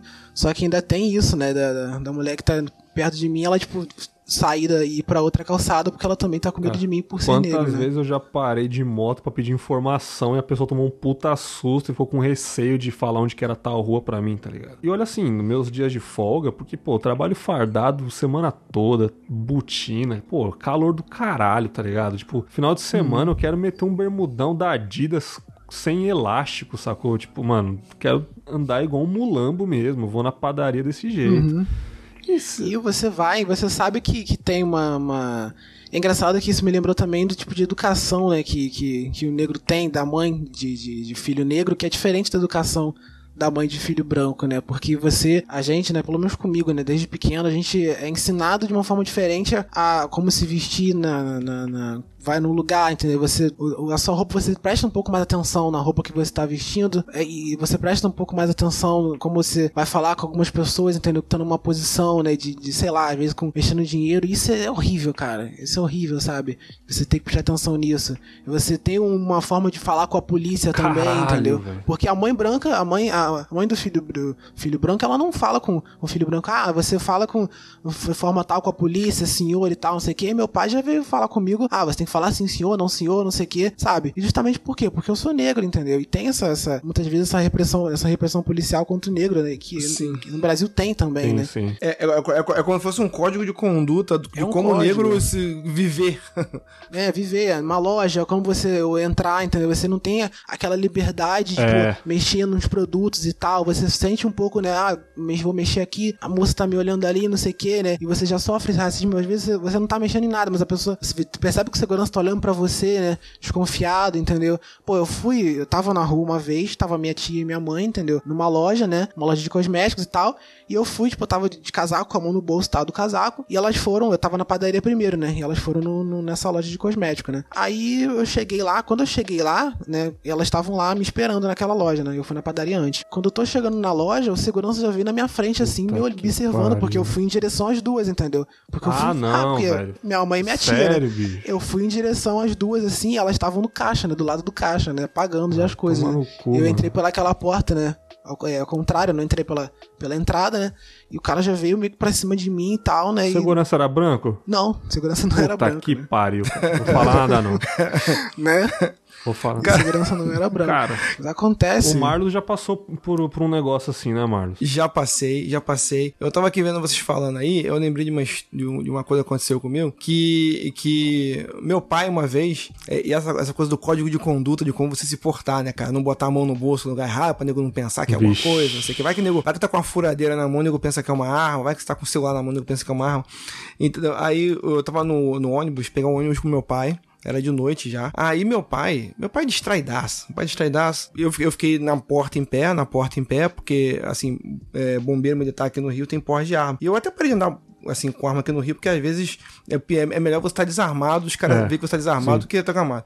Mas naquela época, né, mas naquela época eu ainda tava. Aí eu peguei o um ônibus e tal, aí meu pai sentou. Aí eu tinha uns caras que entraram no ônibus e eu tinha certeza que os caras iam roubar o ônibus. Aí os caras sentaram um na frente e o outro lá atrás. Só que aí, em dado momento, aí ele me viu, ele me viu na porta. Aí eu falei, eu não botei, eu não mexi a mão, não botei a mão pra engatilhar, nada. Aí eu falei, porra, já pensando o que, que eu poderia fazer ali. E a minha preocupação não era nem eu, eu reagir, era o cara perceber que eu tava armado. Aí, o que acontece? O meu pai, displicente, não, não percebeu nada, obviamente. Não percebeu nada. Só que meu pai tava com um casacão e meu pai sentou no, no final do ônibus e sentou de frente pro cara, que era o suspeito, é, cruzou os braços e botou o braço, a mão dentro do casaco. Hum. E o cara ficou super grilado com esse negócio que meu pai fez. Falei, caralho, caralho. esse cara tá com a. Aí fudeu. Aí eu, eu pensando, eu, tipo, tentando fazer isso pro meu pai, meu pai já puxando ronco já. Uhum. Eu tentando fazer sinal pro meu pai, eu falei, cara, desfaz essa postura aí que o cara tá pensando que. Porque, tipo assim, se o cara desconfiasse do meu pai, pô, ele ia partir pra cima do meu pai. É. Meu pai é o primeiro a dançar. E, tipo, eu acho, eu tenho, acho não, tenho certeza, que os caras ficavam tão rece receosos Aí um ficou olhando pra. Um, o de trás ficou olhando pra frente. Aí tipo, tipo, fez um tipo de sinal assim e desceram do ônibus. Eu tenho certeza que eles só não assaltaram aquele ônibus porque meu pai, tipo, distraidamente fez aquele gesto assim, tipo, como se tivesse uma arma engatilhada. Uhum. Então, tipo assim. Então, é, exemplifica um pouco também essa questão do código de conduta. O código de conduta Sim. que você tem que ser, não, loucura, só, não só né, com cara? polícia, mas com bandido. Aí, aí quando o pai acordou, eu falei, pai, sabia que você salvou o ônibus de um assalto? Hã? Hã? Hã? Hã? Porra. Entendeu? E, e uma outra situação, assim, é, já agora no âmbito da internet e tal, que para mim. É, eu sofri minha primeira injúria racial na internet foi esse ano. Entendeu? Tem, aquele badzinho já, assim, injúria racial, pá, já ganhei Sim. já, rapaz, isso é mole. Mas na verdade hum. não foi tão legal. Não, não foi tão legal, não foi legal de forma nenhuma. Porque eu sou um cara que eu brinco muito, sacaneio muito. Eu sou aquele tipo de cara que se o cara me chamar de neguinho, negão, eu não vou esquentar a cabeça. Se for meu amigo, óbvio. Se uma pessoa que eu nunca vi na vida me chamar de neguinho, eu vou, ah, que porra é, é. essa? Entendeu? Mas assim, eu não tô nessa intimidade. Agora, meus amigos me chamam, eu, eu, eu, eu deixo até certo ponto, é, brincadeira interna nossa, lá de fora eu não deixo. E eu sou um cara bem aberto com relação a isso, sabe? Eu sou um cara bem aberto. Só que eu sempre tento entender o lado, eu mesmo quando enxergo uma brincadeira sem graça, um pouco mais sem graça, eu dou aquele toque, mas eu não levo a mal. Eu sempre tento ver o lado melhor das pessoas. Só acontece. Eu recebi minha primeira Junior High, eu fiz uma piada dentro de um post, olha, olha eu nem uso muito o Facebook, tá? Eu uso mais o Twitter. E eu fiz um comentário comentário sou, é, em cima do post do Minuto de Silêncio e tal. É, um ouvinte do Minuto de Silêncio lá. Aí eu fiz um, um comentário que eu vou até assumir aqui que de repente ela pode ter entendido como sexista, assim, é possível sim, é possível sim, não vou, não vou me, me tirar fora disso.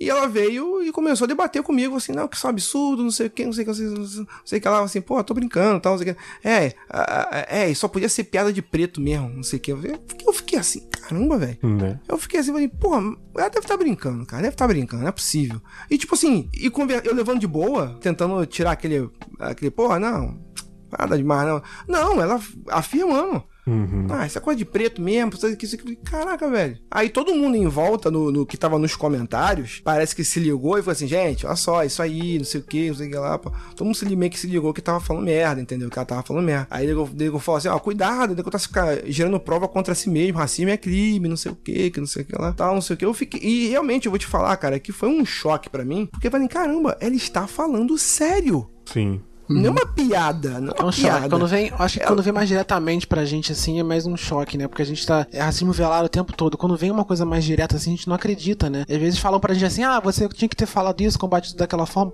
Mas a gente na hora a gente não sabe, né? Como Bicho, eu travei, eu travei. Falei, cara, como é que eu vou administrar isso agora? Como é que eu vou administrar hum. isso? Eu me senti, assim, é, foi uma sensação muito estranha, porque eu sempre soube lidar muito bem com essas parar. Eu nunca fiquei sem graça na minha vida. Eu sempre dou uma tirada pela esquerda, pela direita. Mas aquilo me pegou realmente desprevenido porque eu não imaginava alguma coisa diretamente a mim e ao, e ao, ao conteúdo que eu faço na internet. De, claro, eu tenho um podcast, participo do Minuto Silêncio, participo do Player Select, que é tudo baseado em humor tal, e fazer piadas e uhum. tal. Alguém fosse chegar para mim e falar assim: não, cara, essa piada aí foi tão ruim que é coisa, só podia ser coisa de preto mesmo. E caraca, que, que, é isso? É, é, a pessoa uhum. realmente acredita nisso que ela tá falando. Aí, nessa hora, muita gente veio em cima de mim e falou assim, cara, tem que denunciar, tem que denunciar. E eu não sabia realmente o que fazer. Eu me senti, foi uma situação muito bizarra para mim. Pode até a pessoa falar assim, ai, cara, pô, mariquinha, não sei. Não, cara, eu realmente fiquei muito violado nesse sentido. Falei, caraca, bicho, que, que, que é isso? Eu fiquei sem é. entender realmente. Porque quando você vê, como o Bex falou, tem aquele racismo velado, é, é, é, eu, eu, nunca esquentei muito para isso. É uma coisa que eu esquento pra racismo. É o seguinte, se eu, se eu for preterido em alguma coisa, se alguma coisa era para mim e eu não, eu não recebi, eu fui preterido por conta da cor da minha pele, aí eu vou brigar mesmo. Uhum. Agora, piadoca, eu sempre.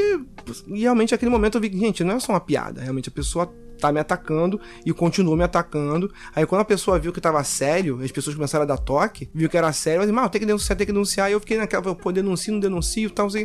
Eu, eu resolvi até denunciar, porque o que acontece? A gente fala tanto de, da, da questão da impunidade que quando a gente a gente se depara com esse tipo de coisa, por mais que eu não queira ver a pessoa se ferrando por seja qualquer tipo, a pessoa deve ter família, enfim, uma série de coisas, mas é, é as pessoas têm que entender que as coisas mudaram, sabe? Então Uhum. as coisas têm que partir de você que mudou também. Então, então para mim é, foi bizarro. Muito mais difícil foi chegar e denunciar esse tipo de coisa. Tirei print, tá, Sim. babá. E foi bem difícil e eu, eu não me senti nem um pouco bem com isso, sabe? Eu não me senti nem um pouco Tá bem com doido, isso. cara. Horrível, E- horrível. e- e- Tem um- é, tô- é, e, e, e aí acabou gerando uma, uma, uma autocrítica em mim também, assim, pô, aí, é, é- cara, eu- assim, não- muito mal comparando, porque são coisas horríveis, bem diferentes, é, é, eu, eu me senti uma menininha abusada, sabe? Uhum. Muito mal comparando, sabe? Assim, cara, o que, que eu faço agora? Será que a culpa foi minha? Será que realmente a Jamais, piada né, minha foi, É. foi muito sem graça? Tá? Eu lembrei de uma história, eu lembrei de uma história que aconteceu comigo, né? E tem, acho que tem, tem um ano, um ano e pouco, né? E aqui no meu condomínio, né? O meu vizinho, né, branco, ele não acreditou que o, que o carro que eu dirigia era meu, né? Ei, Ele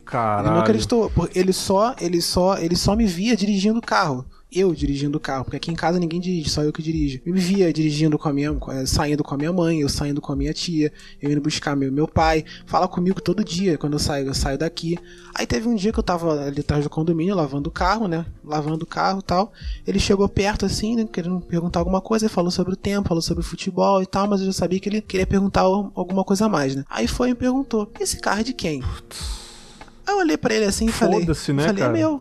Eu, não, eu falei, eu, sabe, eu fiquei naquela, eu- aquela coisa, né? Te pega de, de surpresa, né? Depois, eu, depois eu, eu pensei e falei, pô, por que eu não respondi ele? Falei, não. Eu, na Exatamente. mão inocência, porque a gente fica no susto, a gente toma um susto, né? A gente não, Tu toma um não susto. sabe, né? Como... Tu toma um susto, Aí eu cara. falei, por, não, é mais, meu. por mais safo que você seja, tu toma um E ele susto, fica insistiu, bacana. ele insistiu e perguntou de novo assim: Ah, é seu mesmo? Sabe? Perguntou. Eu falei: Sim, é meu, entendeu? Aí depois assim, não tenho que dar satisfação pra ele e tal, de quem comprou, e que minha mãe me deu e tal, não sei o que. Eu falei: Não, é meu. Olhei pra ele e falei assim: Meu, não é meu, não, é meu. Ai, eu falei. Não, não, não, eu falei: É meu. Aí ele foi e pegou, tipo, ficou, sabe, é, pensando que fosse da, da, da, da, da vizinha, que estivesse lavando o carro pra vizinha, andando com o carro da vizinha. Tipo, ele não acreditou que o carro, que só ele só me viu dirigindo o tempo todo, nunca viu outra pessoa dirigindo, fosse de outra pessoa. Me perguntou, sabe, Cara, dessa você falou, forma. de, você falou disso daí, me lembrou um trecho aqui, antes de eu entrar no, no assunto que eu lembrei agora. Do Freud, cara, tem um trecho tão poderoso de uma letra que ele fala de condomínio também. Ele fala assim, tipo, tem uma pá que sai do, do gueto. Ele ficou famoso, ele foi pro condomínio, saiu da, da favela de, de Brasília e foi pro condomínio. Aí ele falou que tem uma pá que sai do gueto, vem ver onde eu tô morando. De manhã uma tia preta passeia com um bebê branco. Da onde eu vim a tia veio e só ela que me dá bom dia. Aqui no prédio eu sou o único de dia. À noite tem um porteiro. É foda, né, cara? É. Tipo assim, É, ele é o único de nossa. dia porque ele é um artista, ele canta à noite. A única que Claro. dá bom dia é a, é a babá que é negra que passeia com o bebê da, da branca. Sacou? Uhum. E o único que entende ele é o porteiro, cara. Isso, cara, isso daí é, é, é foda, cara. Mas uma coisa que eu queria falar, que eu não poderia deixar de falar, é sobre cotas raciais. Cara, vou perguntar pra cada um aí. Eu já sei a resposta. Mars, você acha mimimi? Cara, eu sou a favor de, de, de cotas raciais, entendeu? Assim, eu sou a favor de cotas para indígenas, eu sou a favor de cotas para negros, eu sou a favor de cotas para quem estudou em escola pública, eu sou a favor de cotas para quem para quem é, sofreu, sofre a desigualdade na pele, sabe? Exatamente. Sofre a desigualdade na pele. E, e, assim, eu já vou dizer minha opinião aqui em relação a isso. É, assim, é, eu sei que esse é um debate muito polêmico e que é, é sem fim. E pessoas adoram debater sobre isso porque tem argumentos brilhantes dos dois lados, cara. Tem argumentos brilhantes. Pô, você pode tanto defender a cota com argumentos sensacionais e, e defender a, a, a não cota com argumentos também sensacionais, entendeu? E que você vai ficar, pô, é verdade e tal. É verdade. Tanto um lado quanto o outro. E é uma discussão que não vai ter fim. O que vai fazer você entender que as cotas são importantes é a empatia. Não é raciocínio, é Exatamente, empatia. Exatamente. Na hora, não, não, na hora que você vê aquela pessoa que tá ali, aquela pessoa que tá ali, assim, putz, e aí? Essa pessoa, você tirar a questão é, é, é, estatística da coisa e você passar a enxergar pessoas assim, pessoas que querem ter uma oportunidade que realmente não tem por uma série de questões, É. entendeu? Aí é que você vai se convencer, vai, se convencer. Se você tiver empatia, você vai se convencer. Mas não são argumentos que vão. Então, por isso que o negócio de, de- de cota eu nem, eu nem entro em argumento, porque todo mundo tem um argumento perfeito pra defender o teu ponto de vista. Mas o que, vai, o que vai definir mesmo é se você vai ou não criar empatia por aquela pessoa que não tem condição ou, ou teve mais dificuldade. É, Karina, você acha que é mimimi, cota racial, deve existir ou não? Primeiro que eu dei essa palavra mimimi. Nossa Sim, senhora, eu falo me de dá- propósito Nossa, mesmo. também tenho. Aham, Nossa, mas as pessoas, se elas soubessem o quanto que essa palavra é horrorosa, elas não só é usada, só é usada pra parte negativa. Só nunca Nossa, é- horrível. Não, mas eu sou, eu sou a favor, sim. Eu acho que existe um problema, e se existe um problema. É tipo assim, eu acho que não, o certo seria não precisar das cotas. Óbvio. Sim, sim. Mas se há um problema e, e a gente precisa, eu acho que eu acho muito válido ter sim. É, é que nem o, a campanha, o podcast é delas, cara. Eu já disse, eu não, eu não sei se eu disse né, na frente da Domênica, que é a pô, amigona da Podosfera, mas infelizmente tem que ter a campanha. Entenderam? Infelizmente tem sim, que ter. sim. Porque, Sim, sim. se- antes, antes de eu falar, Rafael, você é contra? Você acha mimimi, cotas raciais? Não, de forma nenhuma. É isso que o Marlos falou, né? É você, a partir do momento que a pessoa tem empatia pra entender que a pessoa te- tem, que, tem que batalhar três vezes, quatro vezes, cinco vezes mais pra estar no mesmo lugar daquela pessoa privilegiada ali, entendeu? Aí ela vai entender a importância da cota. né? Sim, cara. Sim, sim. Só, só- é, só- assim, só um parênteses, eu, eu sofro isso na pele também um, pouco. Eu vim, eu, vim de, eu vim de família humilde, sempre, tive- como eu falei, sempre tive, mesmo sendo de família humilde, eu tive pai e tive mãe, então isso já me jogou um pouco pra frente em mais diversas coisas. Até hoje eu tenho pai e mãe que me dão conselho, me dão esporro e tô sempre lá, entendeu? Mas assim, eu vim de família humilde, é, eu estudei, pô, meus méritos, vamos dizer assim, estudei é, pra educação que meu pai me deu. Meu irmão, o sonho do meu irmão, eu tenho um irmão mais novo, meu irmão tá com 19 anos, 20 20 anos, perdão. É, e o sonho dele desde pequeno era ser médico. Era ser médico. E o que, que meu pai fez? Assim, cara, você quer ser médico? Não, eu quero ser médico. Mas as os outros familiares, ah, essa coisa depois muda, não sei o que. Assim. Não, meu, meu pai me falou, não, pô, ele quer ser médico. Então vamos tentar fazer com que Não. ele seja médico. Não tá fazendo com que ele seja médico. Tentar pavimentar o caminho dele pra que seja mais fácil, entendeu? Seja mais fácil.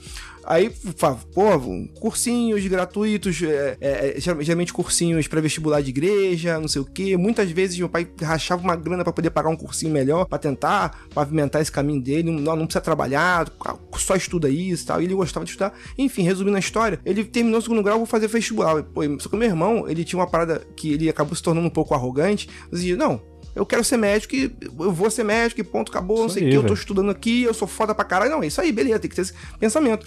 Só que, quando ele começou, ele era contra cotas. Não, eu vou, eu vou, é, é, eu vou passar pelo meu mérito, pelo meu mérito. Se eu sou inteligente pra cacete, eu tenho que conseguir passar, não sei o que, não sei o que lá. Aí, feito o primeiro vestibular, pum, tomou na cabeça. Aí, aí, pô, já pensou assim, caraca, eu não sou tão foda quando eu achava que era. Não, mas eu tenho que me esforçar, me esforcei pouco, então eu tenho que me esforçar mais. Se eu não conseguir, é porque eu não me esforcei o suficiente. Tipo assim, ele comprando esse discurso, sabe? Ele comprando esse discurso. E pum, cara na porta de novo. E a média dele é uma média excelente, só que ele queria fazer o- Medicina é na, foda, FRJ, cara. na, na FRJ, que é a Faculdade Federal do Janeiro, que é mais pica que tem. Sim. Ele não queria pouca coisa. Aí eu comecei a conversar com ele, eu falei, cara, você, você estuda em escola pública, você vai querer competir, tá competindo com os caras que estudam o dia todo, cara. D- Pô, repensa isso tal. Aí acabou que ele foi, repensou, repensou, repensou, aí pô, deci- decidiu se inscrever pela cota. Pela cota, ele foi um dos primeiros colocados. Olha aí. A nota dele já estava excelente, já tava excelente. E quando ele entrou lá, ainda assim, ele é o único negro da turma dele. Mas é. Esse negro que entrou pela cota, ele pode salvar a sua vida, que é contra as cotas. Exatamente. Sim. Dá pra E entender ele, isso? e, e ele, e ele fala hoje que ele tem que se provar 3, 4, 5 vezes mais. Ele, ele fala, cara, eu tenho que ser muito melhor do que aqueles caras. Gente, isso de se provar é- a mais é muito foda, né? É, e tipo assim, os as, histórias, as histórias que ele conta pra mim lá, é assim, ah, pô, não sei o que, vai. Ah, vamos se reunir pra, faz- pra estudar na casa de fulano. Aí vai se reunir pra casa de, de, de fulano, vamos lá. Aí a casa do cara, tipo assim, é- é, são dois apartamentos por andar. O apartamento do cara é um, apart- o apartamento do cara é um andar inteiro, sabe? Aí vamos estudar. Aí estuda, aí estuda, cinco minutos, aí começa a jogar videogame, começa a tomar cerveja, não sei o que, não sei o que. Não, cara, vamos meu irmão, vamos estudar. tá? É. Não, isso depois é, tá tranquilo. Não sei o quê. Porque os caras sabem que o pai dele é, con- é- é médico também, já vai ter o consultório dele lá tal, não sei o quê. É, exatamente. Eu, eu falei pra Exato. ele, bicho, você não vai ter pai e mãe pra pagar teu consultório, você vai ter que estudar, não tem É jeito. Então, O dinheiro que gasta, né? Fora o dinheiro que gasta, né? Fora o, dinheiro, fora o dinheiro que gasta, Na faculdade, entendeu? mesmo sendo faculdade pública, você gasta um dinheiro, né? Que, com o livro, tudo isso é absurdo. Tá E doido, aí, cara. se o, cara, se, se o cara, se o cara não vencer, o cara sempre vai ter Europa pra ir, ou pra ser os Estados Unidos pra ir, pra fazer um curso foda pra caramba. Sim, sim. Pô, é, entendeu? ter paga aí. sempre, né? Olha aí o, o, o- argumento concretizado, cara. É, dá, para pra pensar um pouco, galera. Você é contra as cotas, beleza. é, mesmo tendo cotas, o irmão do Marlos é o único negro, cara. Mesmo com cotas, já, é, já é pouco a quantidade. Imagina 100 cotas, cara. Só ia ter branco loiro alto na, no curso de enfermagem, tá ligado? Só ia ter isso, cara. E infelizmente tem que ter, cara.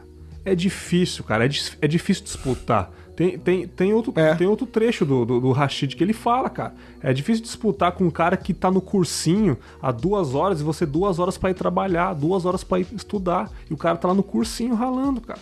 Porque ele já nasceu Sim. com esse privilégio. Ele já nasceu com esse privilégio. Cota não é um Game Shark pros fãs de games aí. Sim. Cota não é um cheat code, tá ligado? Um atalho.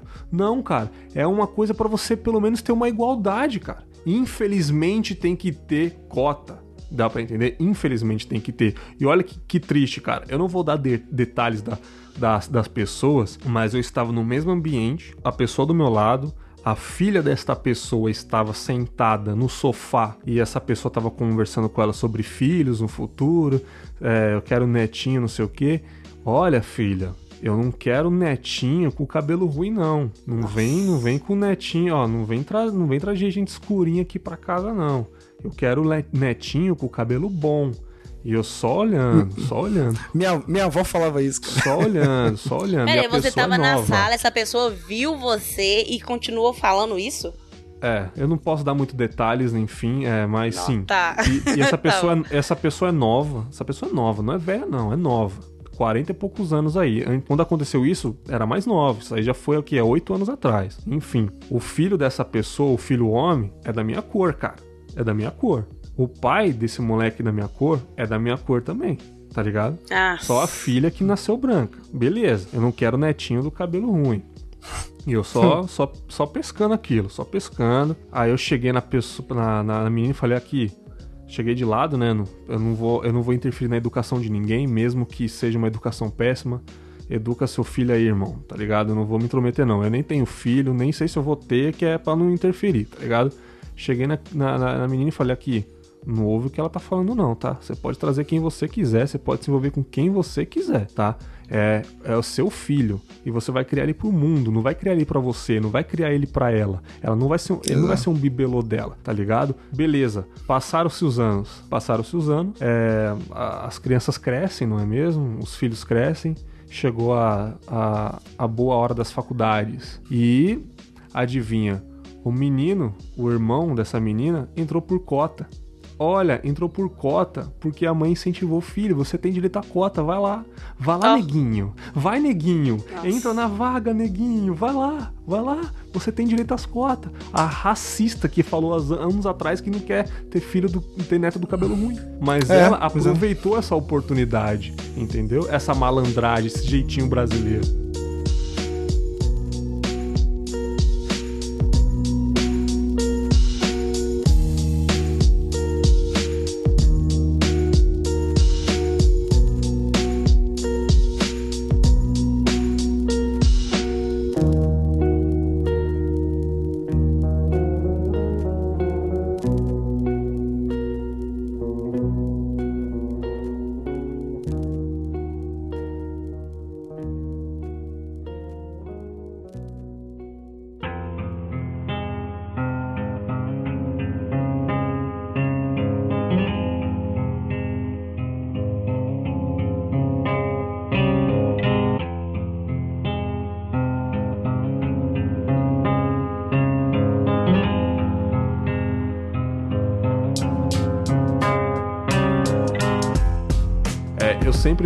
Nos episódios, cara. Eu não tenho, é, é, assim, eu não tenho esperança nenhuma, entendeu?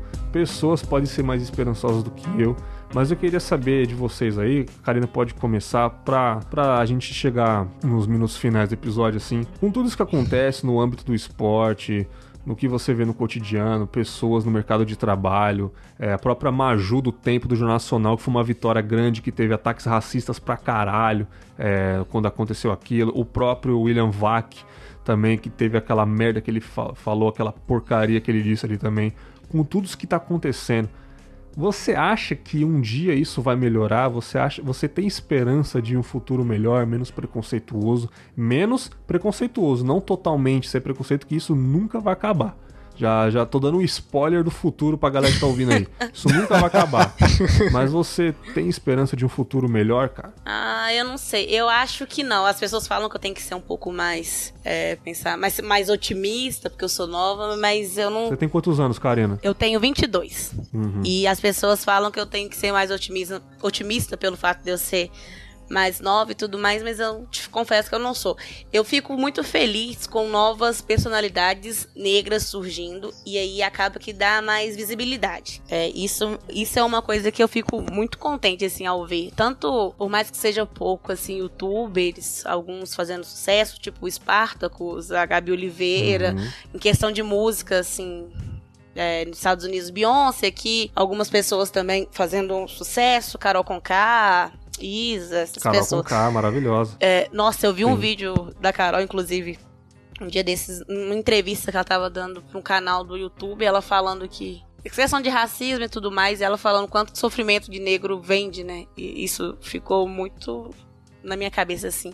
Mas eu não tenho muita muita esperança não. Eu acho que as pessoas elas vão elas vão começar, o que eu acho que já tá acontecendo, a esconder mais esse racismo delas, Hum, porque Sim, perfeito. porque elas veem que agora, se você ficar chamando a pessoa de macaco, de fazer ofensas à pessoa, a pessoa não vai ficar calada mais. E não é ela sozinha mais.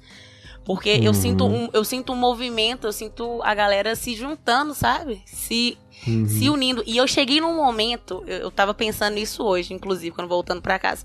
Cheguei num momento até meio triste, porque é, lá na redação onde é que eu trabalho, eu sou a única negra. E aí tem dois ou três operadores de áudio que são negros também. E é, um tempo pra trás entrou uma mulher muito foda, assim, ativista negra e tudo mais, pra ser assessora. Quando ela entrou, ela me falou, Karina, eu vou trabalhar aqui agora. Sabe quando você fica feliz quando você vê Nossa, um lindo. negro, tipo, mais um negro, sabe? Porque vou ser a única. É, eu tô nesse. Eu tô num momento, nesse, já nesse fato de, de comemorar essas pequenas vitórias. Assim. Era um, agora são dois. Tem um aumento de 100%. Isso, Era um, exatamente. são Pois dois. é, né? Isso, eu tô nesse otimismo de tipo assim, eba, é mais um. Tipo, demorou muito tempo, demorou, mas eu tô nesse momento, assim. E eu acho que com o fato de, de chegarem mais é, pessoas na mídia, principalmente negros, se conquistarem mais seu espaço, eu acho que isso vai ajudar um pouco, mas em questão de, de. Principalmente com a internet, gente. A internet é um lugar maravilhoso, mas é um lugar nojento também. E, e quanto mais Sim. ela cresce, eu acho que mais, é, mais espaço pra, pra preconceito ela abre. Mas, assim, eu tô. Sim. Eu tô otimista por um lado e, e bem triste, assim, do outro. Rafa, você que é um cara inteligente aí, assim como a Karina, Que você isso? tem esperanças que acontecerá um futuro melhor, você presenciando isso pelo menos, você lá vovozinho, você lá veinho com a barba branca. Você tem esperança de um futuro menos preconceituoso, cara? Assim, como a Karina falou, né, a internet é um lugar de muita empatia. Eu acho que a gente consegue trocar, né, é, trocar a empatia e ver um pouco mais, assim, né, do que as pessoas estão compartilhando das dores das pessoas, né. Só que ao mesmo tempo, né, é um lugar que a gente pode distribuir um discurso de ódio muito mais fácil, né. A gente tem todos esses extremos na internet, né. Aí, ao mesmo tempo que eu penso que tá, as coisas estão melhorando, que as pessoas estão com um pouco mais de empatia, que as causas estão, né, evoluindo, né. E as causas estão evoluindo, né. As causas estão evoluindo.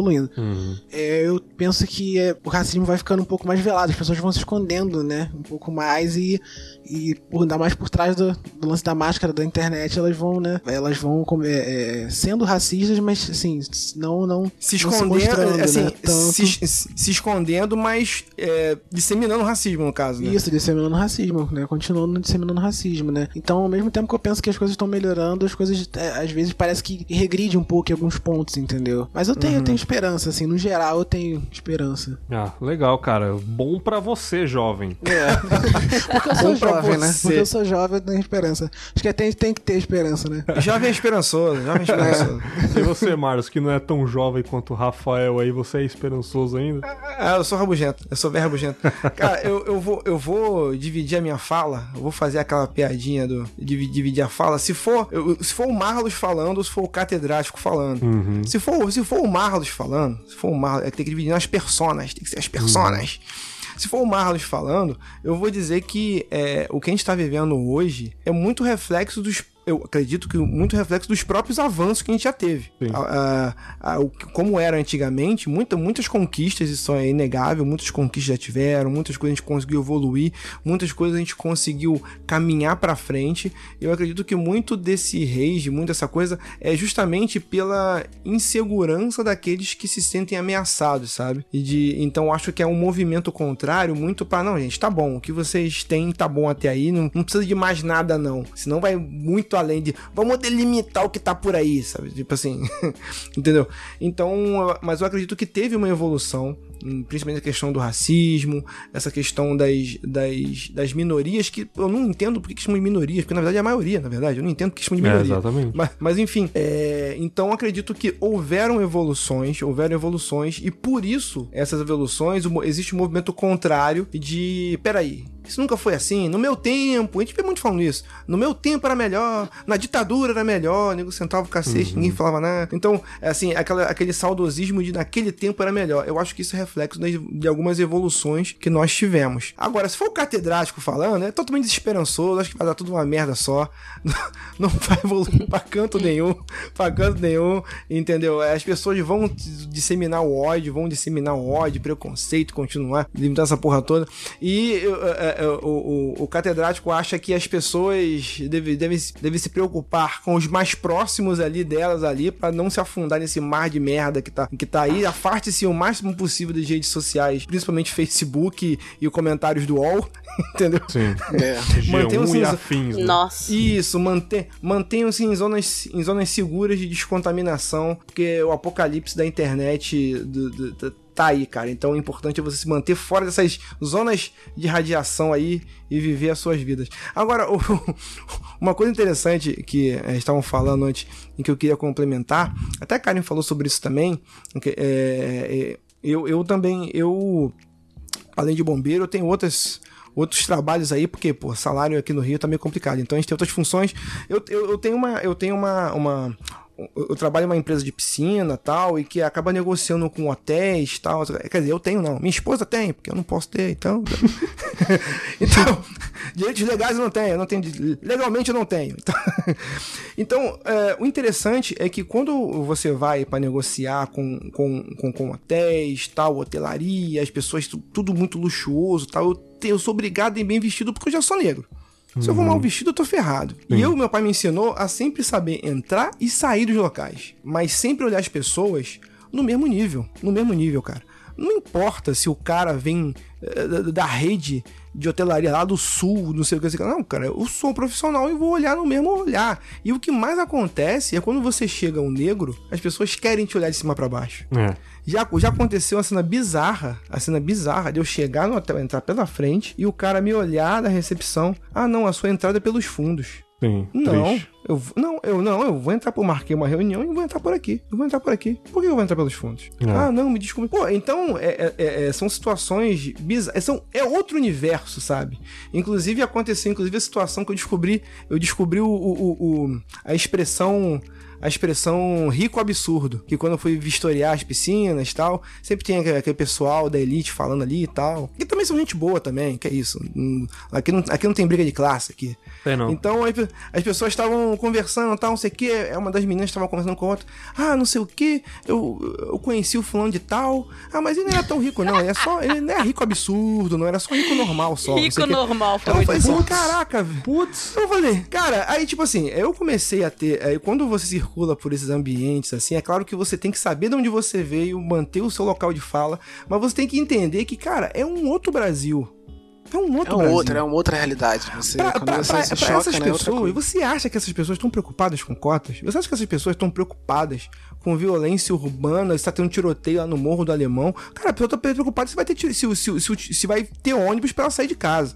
Elas vai querer fechar o condomínio de delas e acabou, né? E pronto, acabou. É então, assim, uma coisa que eu quero falar aqui também é que eu entendo essas pessoas, não que essas pessoas sejam trápolas é que é muito difícil, é muito difícil você ter empatia quando você tem tudo, cara. É muito Exatamente. difícil pra uma, pessoa, pra, pra, uma, pra uma pessoa dessas ter essa visão social e que, e que, e que, que a gente que passou na pele essas coisas tem, é muito difícil, cara. É por isso que eu, é por isso que eu, que eu valorizo muito a pessoa que tem uma condição boa e mesmo assim entende a necessidade do outro, tem empatia e tal. Porque a pessoa teve. Olha a casca. Ela mudou e, a forma de que ela foi educada, né? Sim, é porque é como se. É como enxergar o código da Matrix, cara. Uhum. Porque, entendeu? É, você começa a enxergar as coisas por um outro prisma, por um outro prisma. Para essas pessoas que estão ali, vezes esse, esse, tipo de coisa, violência urbana, simplesmente não existe, é uma coisa que você vê na televisão. Uhum. E agora tá complicado porque vai chegar, então é lógico e evidente que eu não quero negros próximo da minha casa, porque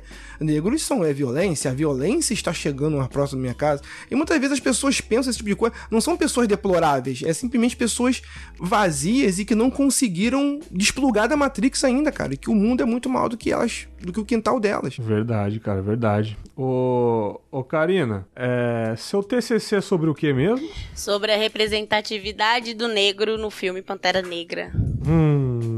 Opa, que maravilha, hein? Quando vira livro Sim. isso aí pra eu, pra eu comprar aqui? Nossa, por favor, o mais rápido possível. Foi um TCC lindo de fazer, gente. Eu não preciso falar mais nada, não. É... Galera, esse papo foi incrível, um papo foda. Não quis deixar melancólico, não quis deixar triste, eu quis deixar um papo assim, é... papo, papo reto mesmo, papo de visão, opiniões bem tranquila pra galera absorver aí. É bem legal, sem, sem se vitimizar, apenas falando o que é a realidade realidade, cara. Apenas falando que é a realidade. Agradecer muito a presença de vocês aí, primeiramente a do Rafael Mota, que já gravou comigo aí, já Nossa. fui lá no Sabre, já, ele já foi no antigo plataforma que eu, que eu gravava. Sim. Muito obrigado aí, cara. Fala um pouquinho do Sabre na Nós pra galera. Eu que agradeço o convite, cara. E eu tô lá, né? Tô lá no Sabre na Nós, que é um podcast que a gente fala sobre né, uma cultura pop e filmes dos anos 80 e a gente faz esse esse paralelo né, com, com os filmes de agora, os filmes dos anos 80, né, as diferenças que tem de lá pra cá, né? E é basicamente isso, né? sabrenanois.com.br. Uhum. Explodiu minha cabeça, cara. Você é o cara do Sabre na Nós? Sim, sim. Caraca, bicho, tô aqui o tempo todo aqui fazendo um cara e não sabe. Caraca, velho. Pô, prazer enorme estar tá aqui agora, muito isso? mais ainda. Pô, caramba, tá velho. Tá vendo, tá vendo, tá vendo? Ô, meu querido catedrático, devia ter trazido o catedrático aqui, o cara mais rabugento, né, cara? Trouxe o Marlos, que merda, cara. O cara alto astral aí.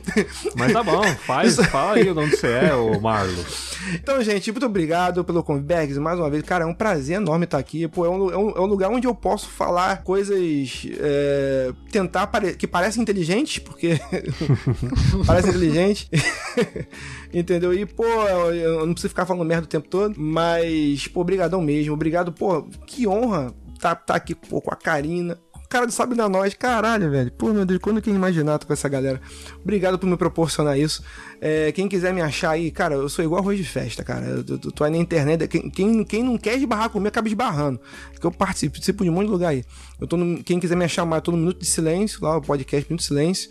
E também tô lá no, no Player Select, no Player Select, que é um portal de games, que a gente fala um monte de coisa, não só de videogame, a gente fala um monte de coisa lá, tem podcast de futebol também, que é futebolante, uhum. tem fala de anime, fala de cinema, fala de quadrinhos, fala de um monte de coisa, e com muito, muito, muito humor, sempre focado no humor aí e tal, e não, não estranhem que eu tentei falar um pouco mais sério hoje, mas às vezes é importante, importante você falar. O Marlos tá lá no, no quartel e, também. Quem, quem quiser me achar, lá no quartel, ó, lá na isso, 93, digo 93 que eu apareço, na, que eu apareço na, na, na, sua porta lá. Fazendo polidense, né, cara? Com, com, uma, com uma redinha de piscina. E leva, né, leva a taxa de incêndio na mão pra você tem pagar. Tem que pagar, tem que pagar. não posso deixar de falar, porra. Não posso deixar de falar que eu tô com um projeto mais autoral agora também, que eu acho que. Uh, ah, o Catedrático o Talks, Catedrático cara, Talks aí, que é um projeto mais pessoal aí, para falar de coisas que eu gosto de falar, sempre buscando, puxando pro humor um pouco também. Espero que vocês gostem uhum. aí, espero que vocês gostem aí. Espero que vocês digam se gostaram que eu posso continuar. Se ninguém gostar, eu vou parar com essa porra. Vai estar tudo no, no post aí, é muito legal, muito legal esses projetos pessoais assim. Parece que eu estou fazendo um aqui, não é mesmo? é, não é mesmo? E, cara, agradecer demais também a minha querida ouvinte Karina aí, conheceu conheceu com Fábulas a partir do Papo Delas, aquele crossover maravilhoso que eu fiz em São Paulo no estúdio lá. Já mandou um e-mail para mim, muito emocionante. Já comentei sobre ela num episódio que já saiu aí. Ainda não saiu no momento da gravação aqui, mas até sair esse episódio 10 já saiu esse episódio também. E, pô, só tenho a agradecer ela ter aceitado esse convite. É muito importante, foi muito importante a presença dela aqui é, nesse episódio, contribuiu demais. E, cara, muito obrigado e fala aí é, aonde você trabalha, qual que é o seu trampo aí. Fica à vontade que o espaço é todo seu. Ah, eu que agradeço. Eu fiquei muito feliz. O, um episódio do Confábulos me ajudou bastante, assim, mais que eu pensaria. E olha que eu escuto podcast já tem um tempo. Foi muito importante para mim. Quando você me chamou para participar, nossa, fiquei super feliz. Agradecer uhum. o Rafael, agradecer o Marlos também. Marlos, que eu já falei que eu escuto ele no Minuto de Silêncio, nem me toquei que era ele agora que eu foi, que fui assimilar. Desculpa, Mas muito desculpa. prazer. É, porque o que ele fala lá não tem nada a ver com, com É aqui, outro cara. personagem. Exatamente. Foi um prazer, assim. E nossa, que papo bacana, né? Agora que eu vi o tanto que rendeu, foi muito bom. Muito bom. Eu, eu acho que é muito importante falar sobre isso. Até pra mim, assim, sabe? Me faz crescer falar sobre isso até um dia antes de eu apresentar meu TCC. Que quando sair o episódio já vou ter passado. Sim, Amém. tomara. Olha, E foi um tema muito bacana, assim, foi bem legal de conversar isso hoje. E eu tô. Não estou aí no- na Podosfera. Mentira, de vez em quando eu participo com a cafeína no papo dela. Já está sim, já está aqui com a Isso, gente. Aqui. é. já está. Tá, tá, gra tá gravado, agora é pra sempre. Tá aí, ó. Verdade, isso, agora é pra sempre. E eu sou repórter da Rádio Inconfidência, sou setorista do América. Só me seguir no Twitter, tô sempre colocando algumas informações do América, informações do futebol mineiro também. É Camélia com K. Camélia Quirino. E aí, só escutar a Rádio Confidência também, é, na internet, em confidenciam.gov.br. Transmissões do América, transmissões do Cruzeiro, final da é, oitava de final da Copa Libertadores, vou estar co- cobrindo o Flamengo Vixe. novamente. E Traga sorte, tamo aí, tamo aí. quente. É, a gente tá aí. pra quem a gente não Cara. sabe, mas a gente vai dar sorte. Cara, maravilhoso. O trampo aí da Karina vai estar no post também. Todos os links aí de todo mundo. Mais uma vez, episódio importantíssimo mesmo, cara. Vou deixar o clipe aí do Rashid também no post do episódio. O cara que, mano, é meu ídolo aí do rap, assim. É um cara muito diferenciado. O cara não falou um palavrão na música, só papo de visão mesmo. Só, só conselho pra vocês ser uma pessoa melhor na vida. E, cara, sem ele, eu já falei com ele no Twitter, ele me deu um retweet lá, eu fiquei mó emocionado, cara. Que graças a ele que eu tenho Confábulas. Que bacana. Foi foda pra caralho, mano. Foi foda pra caralho. E, cara, eu fico muito feliz com isso, cara. É um, é um cara que eu sou fã de verdade. E espero um dia gravar com ele. Ó, Olha olha, aí, olha, pescado, olha, olha isso aí. olha aí, isso, olha como o cara. Olha como o cara é pensa, pensa certo. longe, né? Mas vai, acontece ser humano é igual todo mundo e, e humildade é, o- é o, é o que prevalece. Muito obrigado, nos vemos nos próximos episódios. No meio do caminho vai ter reflexões, alguns contos, o que vier na minha cabeça. Um grande abraço e tchau. Valeu. Tchau, tchau. Tchau.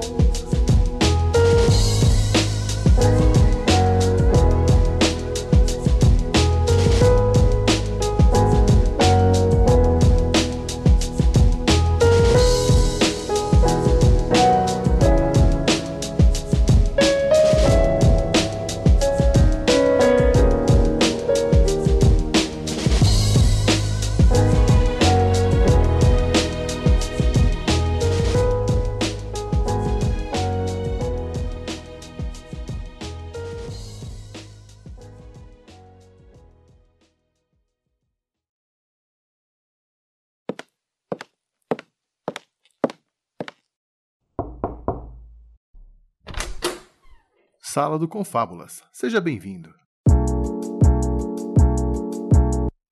Chegamos na sala do Confábulas, o bloco onde eu leio os e-mails, os comentários e todos os feedbacks que eu recebo de vocês, queridos ouvintes e amigos. E a gente troca aquela ideia marota aqui na sala do Confábulas, onde eu abro a porta para vocês, vocês se sentam no sofá, a gente pega um copo de Coca-Cola, um copo de cerveja ou o que vocês quiserem e começamos a conversar. Beleza? Bom, vocês gostaram do episódio de hoje? Particularmente eu adorei esse episódio. Cara, foi incrível, um papo mais leve, mais tranquilo, porém ao mesmo tempo passando muita mensagem. Cara, foi simplesmente maravilhoso. Estou muito orgulhoso é, de todo mundo que, que colaborou com esse episódio. Eu faço sozinho, mas não faço sozinho, se é que vocês me entendem. Eu preciso dos meus convidados para dar aquele ar de ouro para o projeto, beleza? Eu só faço a parte técnica. Bom, você que gosta do Confábulas, como disse lá no começo, ajude o projeto a crescer em audiência. Vai lá no iTunes rapidão, cara. Deixe cinco estrelas, avalie a gente com um comentário lá você vai fortalecer demais o projeto e você pode avaliar também lá na página do Facebook para você que não segue as nossas redes sociais aí é, Confábulas no Facebook, Confábulas no Twitter e Confábulas no Instagram. Só digitar na busca que você vai achar, beleza? Mural dos apoiadores, as pessoas que ajudam o projeto, eu deixo sempre lá no site, né? Você pode acessar, ver quem tá ajudando lá. E a partir de dois reais, se você quiser ajudar também, você pode, cara. É apoia.se barra confábulas, apoia.se barra confábulas vá lá, colabore, ajude o Confablas a continuar esse projeto, a se manter um servidor excelente, robusto, né? E a partir de dois reais, cara, é rapidão. Eu vou estudar outras formas de fazer as pessoas ajudarem, outras maneiras, né? Talvez o apoio essas pessoas não conseguem, mas cartão de crédito e boleto bancário, essas duas opções, fique à vontade. Eu vou ser muito grato, cara. Vou colocar a sua foto lá no mural dos apoiadores do site e vamos juntos aí fazer parte deste projeto. Bom, eu tenho um canal no Telegram também, olha que legal, só acessar o t.me barra confábulas, ou você que já tem Telegram no celular, você que não tem Telegram, cara, pelo amor de Deus, cara, baixa o Telegram no celular, melhor que o WhatsApp, cara, é muito melhor, dá pra fazer tudo pelo Telegram, cara é só ir lá na aba de busca e digitar confábulas. Tudo que é tipo de novidade eu coloco lá. Eu estou lendo os e-mails aqui na sala do Confábulas, já coloquei no Telegram que eu estou indo ler os e-mails, eu tweeto algumas frases que eu penso durante o dia, os episódios, as tweetadas vão tudo para lá. Os episódios que eu participo como convidado eu coloco lá também. Então o canal do Telegram tá bem legal, gosto muito, né? E tô esperando você lá. Sempre tá vindo gente nova, beleza? Não é grupo, é canal. Você não precisa interagir, não. Só visualizar o que eu coloco. Show? Bom, já falei do Instagram aqui, né? Também tem um Stories do Instagram, que é uma função que eu faço bem legal. Você que ouve o podcast, você pode printar a sua tela do celular, avisar que está ouvindo, ir lá no Twitter, elogiar o Confábulas, falar o que você pensa sobre tal episódio. Eu vou tirar aquele print maroto, vou colocar no canal do Telegram também e vou colocar no Stories do Instagram, fazer essa brincadeira para todo mundo ver quem é a pessoa que tá curtindo Confábulas e incentiva você a aparecer para mim, cara, porque eu sei que tem bastante, mas bastante ouvinte que ouve o Confábulas só que não aparece, não sei se tem vergonha ou ouve no automático, enfim, normal. Mas pô, eu quero muito que você apareça para mim, eu quero saber quem é você, se você tá gostando mesmo do projeto ou só apenas dá play e deixa rolar e simplesmente descarta. Não, apareça, cara, fale comigo e interage que eu vou interagir com você e vai ser muito legal. Bom, vamos para os comentários aqui dos episódios. É, os que eu peguei dessa vez eu não consegui pegar todos, né? Sempre vem episódio novo, mas eu seleciono para dar um, tempo legal, senão o episódio fica muito gigante como já está. É, tem um comentário aqui do Contos 05, aquele conto que o Juliano Teles, especial ao Dia dos Namorados, foi lançado no dia 12 de junho, o Dia dos Namorados. O Juliano Teles me presenteou com essa linda história com a esposa dele e foi muito legal também. Muita gente elogiou no Twitter. Eu gostei pra caramba. Tem um comentário do Thiago Malta que eu achei muito foda, cara. Ele colocou assim, ó: "Sempre faço no meu blog uma seleção dos melhores do ano. Com certeza na categoria podcast esse episódio vai ganhar. Visceral e emocionante. Parabéns. Porra, cara, olha isso, cara. O cara no blog dele ele faz uma seleção de melhores coisas, melhores músicas, melhores vídeos enfim. E na categoria podcast, esse episódio vai estar no blog dele. Olha, eu acho isso sensacional. Mostrei pro Juliano, ele ficou extremamente feliz. Sempre quando alguém elogiava esse conto, eu já jogava para ele no Telegram, pro moleque ficar todo bobo lá, porque a história dele realmente foi muito emocionante, foi simples, foi curta e foi direta. Achei incrível, cara. E o Juliano elogiou também o Thiago Malta lá no meu site do Confábulas. Eu também elogiei ele lá, né? Então, Thiago, fica um abraço para você, meu querido. Continue acompanhando o projeto que tá sempre vindo episódios legais. Show? Bom, episódio 9. episódio 9. Somos forjados para ser homem. Que programa foda! Que programa foda, gostei muito de fazer. Muita gente adorou. E olha esse primeiro comentário que eu achei. Cara, eu achei diferente e fiquei surpreso. Do P. Eduardo, deve ser Paulo Eduardo, né? Ele colocou assim, ó, muito bom, sou da geração 2000, ou seja, nasceu nos anos 2000, né? Moleque novo, deve ter 18 anos no máximo aí. É, e o assunto abordado por vocês, infelizmente, já é imposto para nós, jovens. Sim, somos forjados a ser homens. Olha isso. Este foi o primeiro podcast que eu ouvi. Olha aí. Recebi uma recomendação através do meu canal no Telegram, arroba Homens de Valor. E, cara, me identifiquei demais. Muito obrigado por me alertar a não ter um pensamento pequeno e fútil em que meus avós, pais, passaram e passam. É triste ver jovens da minha idade com tal pensamento e ação. Ouvir este podcast abriu a minha mente e vejo que preciso ser corrigido antes que meus futuros filhos sejam forjados como tenho sido forjado. Cara, é incrível, né?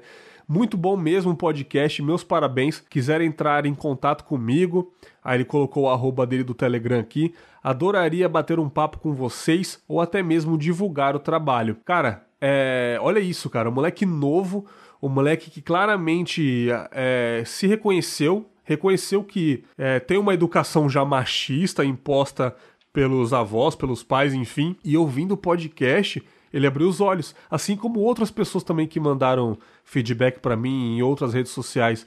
Eu achei muito interessante, cara. O moleque de 18 anos, cara. Com 18 anos eu não queria saber de porra nenhuma. E o moleque com essa idade, já com esse pensamento, é, se reconhecendo que faz algumas atitudes erradas. Eu faço até hoje, mas o moleque dessa idade já se reconhecendo, cara, eu acho sensacional. Eu com 18 anos eu não queria saber de nada, cara.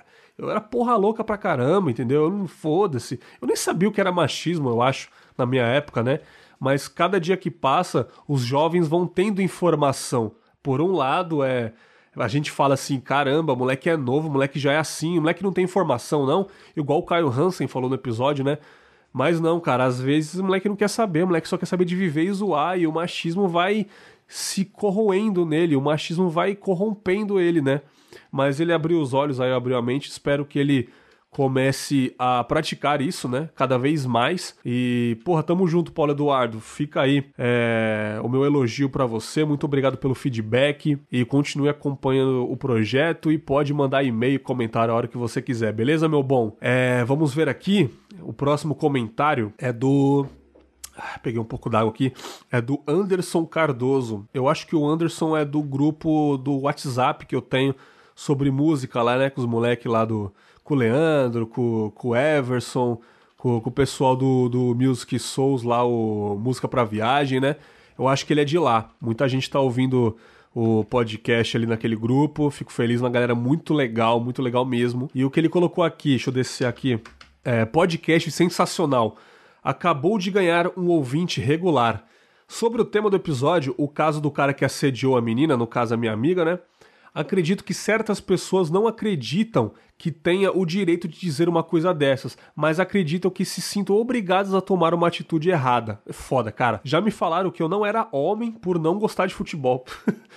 e já me pediram para não colocar uma fantasia no meu filho para o aniversário dele de um ano, pois o personagem usava suspensório rosa. Cara, que galera antiquada, que galera com pensamento retrógrado, isso me noja de uma maneira. Acredito que a maioria das vezes não seja por mal, mas sim um problema cultural. Exatamente como eu disse no episódio, a educação, cara. Cabe a gente ajudar a informar os outros, que na maioria das vezes não é bem recebido. Tô cagando se for julgado ou repreendido. Se for comigo, gostaria que alguém me mostrasse o quadro como um todo para poder repensar e assim mudar a minha opinião. Exatamente, Anderson. Tem gente que precisa ser orientada, né? Fala, cara, o que, que você tá falando? Esse pensamento não cabe mais nos dias de hoje. Mas tem a galera que não quer saber, acha que tá certo. Aí, cara, desconversa, sai fora, entendeu? Porque isso aí não tem mais solução, não. Aí a galera tem que. Essa galera que não quer saber tem que tomar um, um porradão da vida aí, cara. Tem que se constranger em algum ambiente, entendeu? Tomar um sermão da família, de alguém que gosta, né? Alguém que que ama essa pessoa de verdade, dá um esporro, eu acho que é mais digno. E vamos tentar sempre mudar a cabeça desses machistas. Bom, o próximo comentário é do Kleber Ivo. Caras, ótimo podcast, ótima discussão, parabéns pela abordagem do tema, conquistaram mais um ouvinte. Abraços. Caramba, aí ó, mais um ouvinte, Kleber Ivo. Um grande abraço para você, cara. Como eu disse, muita gente gostou desse episódio. Foi um episódio com uma audiência estrondosa, muito bom, cara, muito bom mesmo, né, cara? Muita gente gosta de episódios mais animados, né? Se eu não me engano, o episódio com mais audiência no Confábulos é aquele sobre histórias malucas. Esse dia foi louco. Que vai ter uma parte 2. Já convoquei a galera e vai ser pior ainda. E vai ser mais doido ainda esse episódio. E a galera não tem jeito, a galera gosta de dar risada, enfim, mas eu acho muito importante episódios mais sérios. E esse episódio tá pau a pau com o episódio de Dias Malucos, cara. Olha que loucura, né?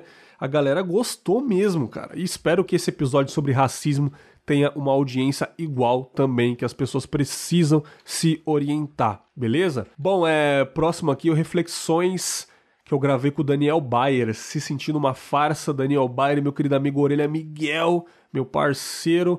Esse episódio também foi maravilhoso, meia horinha, papo sincero, papo incrível, depoimentos que eu dei lá também, que o Daniel Bayer deu e que o Orelha também falou coisas muito legais. Esse episódio, cara, porra, tá no meu coração. E o comentário foi do Nerd Sem Grana. Eu acho que ele é do Telegram, do grupo do Podcasters lá no Telegram. Ele colocou assim: é, Esse programa serviu perfeitamente para mim, que me acho uma fraude, desde o momento em que eu abro os olhos até a hora de fechá-los para dormir de novo. Porra! Aí é foda, hein, cara? E a cada tempo que passa, eu vou reconhecendo, eu vou conhecendo mais e mais pessoas que se sintam igual. A única reclamação deste episódio é 36 minutos? Como eu faço para contribuir e chegarmos a duas horas de programa? Foi o primeiro episódio que eu ouvi e já virei fã. Continua nessa vibe que ganhaste mais um assinante. Abraços. Cara, Nerd Sem Grana, muito obrigado, mano. É, como eu disse, reflexões, né? Eu tento deixar mais ou menos meia hora 35 minutos, 40 minutos, 44, 26. Eu fico nessa escala porque eu gosto de episódios mais curtos e eu sei que a galera também gosta. Eu disse no primeiro episódio nós e o podcast, né, que eu gosto dessa relação aí, essas diferenças de tamanho. O episódio principal, esse que eu tô gravando aqui, é, vai passar de duas horas, né? Então, é, e as pessoas gostam também. Só que reflexões eu acho que dá para resumir bem, né? Em, em 30 minutos aí, um pouco mais, um pouco menos. E, porra, você gosta de episódios maiores? Ouça os principais também, que eu acho que você vai gostar pra caramba. Cara, tamo junto. E aqui, o outro comentário, o último comentário que eu selecionei dessa vez é o Reflexões e Preocupações com o Futuro. um dos meus episódios favoritos aí, o marco na história do podcast com Fábulas e da minha vidinha, né? Que eu gravei no estúdio com a Cafeína com o Leandro. E o comentário da Ira Croft. Aí, Ira Croft, que provavelmente já gravei um podcast com ela já, vai sair, né? E ela comentou aqui, eu acho que ela comentou no dia que ela conheceu Confábulas de fato. Ela colocou assim: adorei, acumular fracassos é a minha profissão, missão, whatever. a gente disse no episódio, né, cara? O tanto que a gente, porra, se fode pra caramba, a gente é, se frustra tanto que eu parei de planejar o meu futuro e é exatamente isso que ela quis dizer, né? Também eu comentei lá, todos somos fracassados. no Twitter. E tamo junto, Ira. Ira Croft, que é do podcast Ponto G, né? Ela faz parte do Ponto G, ela grava no Mundo Freak, ela grava no MDM. Todo mundo conhece a Ira Croft aí na, inter na, internet, pelo menos na podosfera, né? Tá desde o começo aí, né? E fica um grande abraço para você. E a nossa gravação, com certeza, foi top. Bom, estes foram os comentários que eu selecionei desta vez. E vamos para os e-mails agora, né? Vamos abrir aqui a webmail para ver os e-mails. Vou selecionar aqui uns 5. 1, 2, 3, 4, 5. É. O primeiro com o título Maio de 1991. Eita porra! É o conto 04 que eu gravei sobre minha mãe, meu aniversário. Que episódio, hein? Eu nem ouço mais, cara. Se eu ouvir, eu vou chorar. É, e é do Rian, ou Ryan. Vou colocar Rian, né? Rian Crows. Ó, nome gringo, hein? Aí sim, hein? É, vamos lá. Olá, meu nome é Rian, Rio de Janeiro, dezembro de 92, um ano mais novo do que eu, então. É, este é o meu primeiro e-mail que envio a um podcaster. Puta merda, hein? Olha aí. Mesmo ouvindo diariamente inúmeros podcasts há mais de seis anos. Caramba, que honra, cara. Primeiro e-mail que o cara manda e é pro Confinha. Porra, fico feliz logo no começo desse e-mail. Bom, eu só queria dizer que eu sei o que é esse sentimento. Seu episódio realmente me emocionou. faço 26 anos e perdi minha mãe aos 20. Vou te contar brevemente sobre mim. Vamos lá. Tenho uma irmã mais nova, um irmão mais velho por parte de pai que nunca morou com a gente. E meu pai nunca separou da minha mãe. Eu posso dizer que agradeço muito a Deus ou a qualquer força mística que rege os cosmos e nossa vida, pela família que tive. Fico feliz, muito legal, cara. Eu também já fiz minha mãe chorar, muito. Não só ela, mas como meu pai também, mesmo tendo começado a trabalhar muito jovem, aos 12 anos.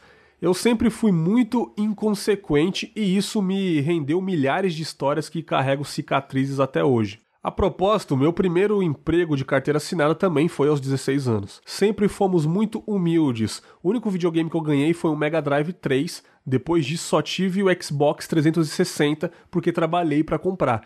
E minha mãe me teve muito jovem. Lembro que quando eu tinha 4 anos, ela grávida de minha irmã, vê-la estudando para o curso técnico de enfermagem, foi esse curso que pôs comida na mesa, inclusive no decorrer de alguns anos, nos mudávamos muito, de forma que eu tive uma infância e uma pré-adolescência sem nenhum amigo, colegas, mas não amigos. Com isso, a pessoa que sempre foi a minha melhor amiga, adivinha, minha mãe. Eu não precisava contar nada a ela. Pelo olhar ela já sabia, era muito estranho, mas com ela eu me sentia bem para falar de tudo. E nunca me sentia sozinho com ela, eu era 100% grudado a ela. Nunca a tratei mal ou desobedeci uma ordem, diferente com meu pai, com quem eu sempre discuti, mesmo nunca desobedecendo. A sua infância, dormir de tarde após assistir um filme, era exatamente o que fazíamos, mas no meu caso o filme era Em Busca do Vale Encantado. Porra, que filmaço, cara. Cara, como eu amo esse primeiro filme do dinossauro, é muito lindo, cara. Minha mãe sempre foi uma mulher de saúde, forte, o pilar da família. Ela faleceu aos 47 anos, deixando um filho de 20, uma filha de 15 e um marido que atualmente vai fazer 60. Ela era nosso pilar e ver o relacionamento que temos agora dá para ver o quão importante e amada ela era por todos nós. Eu casei e moro longe da minha antiga casa. Minha irmã, a mesma coisa, e meu pai, a mesma coisa. Nos falamos pouco atualmente. Existe um espaço vago, uma ferida que nunca cicatriza, algo que nunca vai voltar a ser como antes.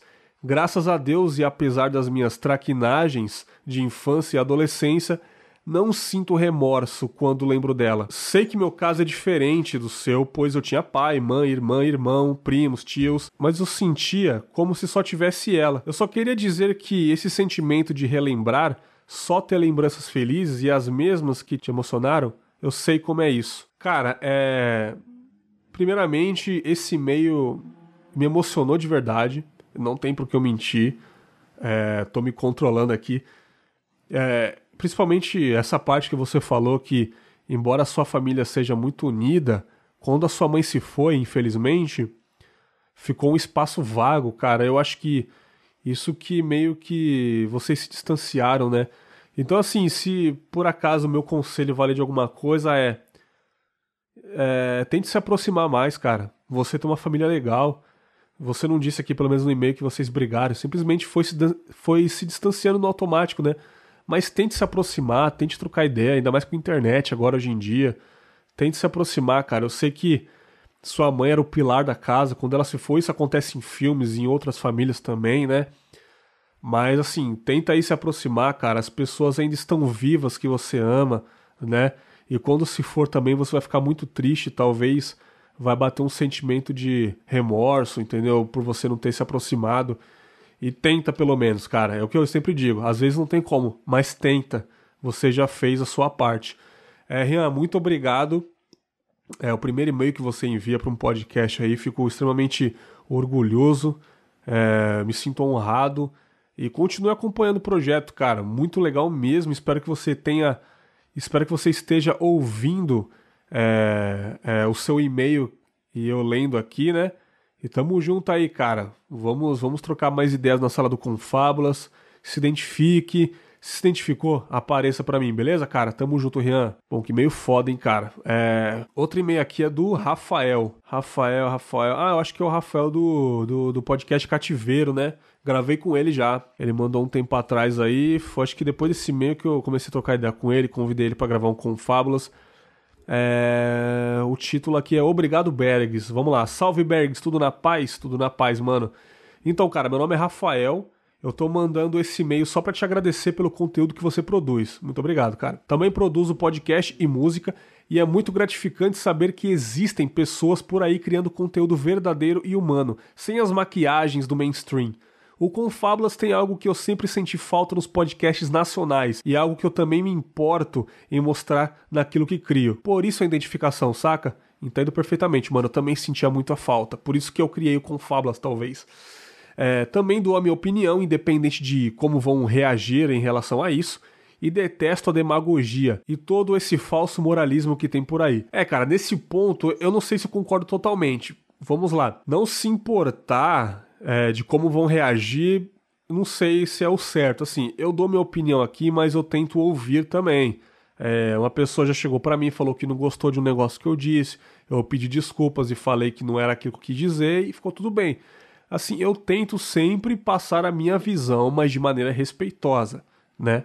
Eu não sei se é isso que você quis dizer aqui, enfim, mas é o que eu entendi. Depois, se quiser conversar comigo. Bom, é... e seu conteúdo é assim, irmão, direto e reto mas compreende pontos diferentes do mundo, e isso é raro. Por isso pensei em mandar essa mensagem que, mesmo sendo curta, espero que te incentive a não parar jamais. E também para te dizer que, mesmo que não nos conheçamos, agora a gente se conhece, né?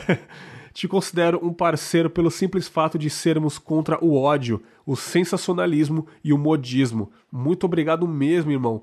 Torço para que um dia possamos trocar uma ideia pessoalmente ou quem sabe em algum programa por aí abração. Cara, como eu já disse, já gravamos, né? Ou pelo menos combinamos de gravar, não sei. Estou vindo do futuro.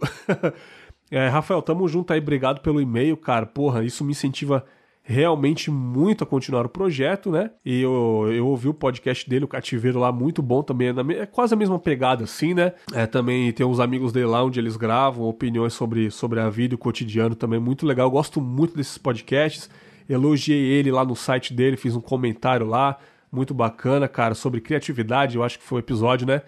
E, cara, tamo junto aí, grande abraço para você também, Rafael. Vamos lá? É, mais um e-mail aqui do episódio 9, Somos Forjados para Ser Homem, é do Robles, Robles o nome, né? Vamos lá, Bergs, gostei muito do episódio número 9, já havia me emocionado bastante com o Mamilos sobre o assunto, né? No começo eu indiquei esse episódio, esse episódio também me ajudou a fazer é, esse tema machismo aqui no Confablas também. Ele colocou assim: é, amei que vocês deram continuidade ao tema. É, foi basicamente uma continuação, gostei bastante. Embora tenhamos muito a melhorar, principalmente os homens, fico um tanto feliz em ver que a, a sua geração está se saindo melhor que a minha em relação a temas como homossexualidade, racismo, machismo e masculinidade tóxica. Eu estou me aproximando dos 50 anos já, mas ainda consegui desconstruir muitos preconceitos nos últimos anos em um meio que tem sido muito favorável a essa desconstrução são podcasts, como o senhor A bem mencionou. Cara, podcast ajuda demais, abriu muito a minha mente nos últimos anos. E olha aí que legal, né? O Paulo Eduardo, um moleque novo de 18 anos, no máximo, mandou o um e-mail aqui falando que vai tentar se corrigir, que na geração dele ainda se corrompe os ensinamentos familiares, né? É, e olha aí, um cara que está se aproximando dos 50 anos que mesmo vivendo aquela, aquela geração passada muito machista, de vários preconceitos também, ele conseguiu se desconstruir. Olha, vocês, vocês percebem essa balança, cara, de idade? O quanto que é foda os tipos de pessoas que mandam e-mails aqui. Isso é, é maravilhoso, cara. Vamos lá, continuando. É, mesmo assim, sei que preciso ainda lidar com vários preconceitos e principalmente vão propagar essas mesmas velhas ideias para o meu filho de 10 anos. Minha sorte é que tenho uma esposa fantástica que me ensina muito nesse processo e evita que eu contamine meu garoto. Muito foda, muito importante, gostei. Em parte, é o que foi discutido. Às vezes se comete as falhas na hora de educar, pensando que está ensinando seu filho a se defender, né? E mesmo não concordando com o que está passando a ele. Eu também tive que me virar nos tempos de moleque, porque sempre fui contrário a essa masculinidade tóxica. Na época acabei achando que o erro era meu. Eu era o esquisito, então precisava mudar. Obrigado pelo episódio. A mensagem de vocês é muito importante para melhorarmos como pessoa e o mundo à nossa volta. Não só o episódio, mas todo o Confábulas é muito bom de se ouvir. Fiquei feliz também em saber a volta do Senhorá e o papo editado. Já ouço ele há algum tempo e estava sentindo falta. Um grande abraço, Marcos Robles. Cara, Marcão, é... tô feliz também pelo Senhorá ter voltado. Eu adoro o papo editado, adoro esse tipo de conversa, também intimista, também fala sobre os bastidores do podcast, né? É o que eu tô tentando fazer no Nós e o podcast que estreou aí. Legal, cara, um cara da sua idade que tá passando esse ensinamento pro seu filho, não tá persistindo no erro, né? Ter uma esposa com pensamentos é, legais, assim, avançados, né? Não tem aquele pensamento retrógrado, né? É, como já disse o rapper BK, foda-se as fórmulas retrógradas que só os retroagradam. Deu para entender? Tente captar essa mensagem aí. É, muito obrigado, Marcos. Continue acompanhando o projeto. Vamos lá, mais um e-mail aqui do Garcia. Garcia reaparecendo aqui no Confa. Vamos ver o que ele tem a dizer sobre o episódio 9, também somos forjados para ser homem. Olá, confabuloso Bergs! O Confábulas é um podcast que me faz querer pausar 3 minutos após cada episódio. Olha aí, colocar a mão no queixo, né? Pensar um pouquinho. Eu demorei muitos anos para perceber que a minha criação foi machista. Criado somente por mulheres, sem tios, pai, irmãos, cunhados, primos, nenhuma presença masculina. Eu achava, por exemplo, que a minha mãe é, falhava com as filhas ao me ver experimentando serviços domésticos por eu ser caçula, criança e portanto incapaz. Olha aí. Isso me deixava triste porque queria ser capaz e motivava, veja só, a fazer mais serviços domésticos. Legal. O que é útil, já que pude ser independente a vida toda, cuidando de mim, de onde moro, de onde trabalho e por fim de pessoas e gatos. Quanto à mãe achar que eu era gay, bom, nunca foi um problema porque, exceto pelo futebol, eu passava o restante do tempo com meninas, que eram com quem eu tinha mais afinidade, por não ter contato com meninos. O que foi uma furada, porque eu não tinha interesses românticos e conforme elas faziam pares com os outros, esses questionavam a relação que eles tinham comigo como eu não era gay, logo perdia as amigas e me tornava solitário. Ah, isso acontece demais, cara. Acontece muito. Eu confesso que eu acho que eu tive mais amizade de mulher e eu acho que eu tenho até hoje mais amiga do que amigo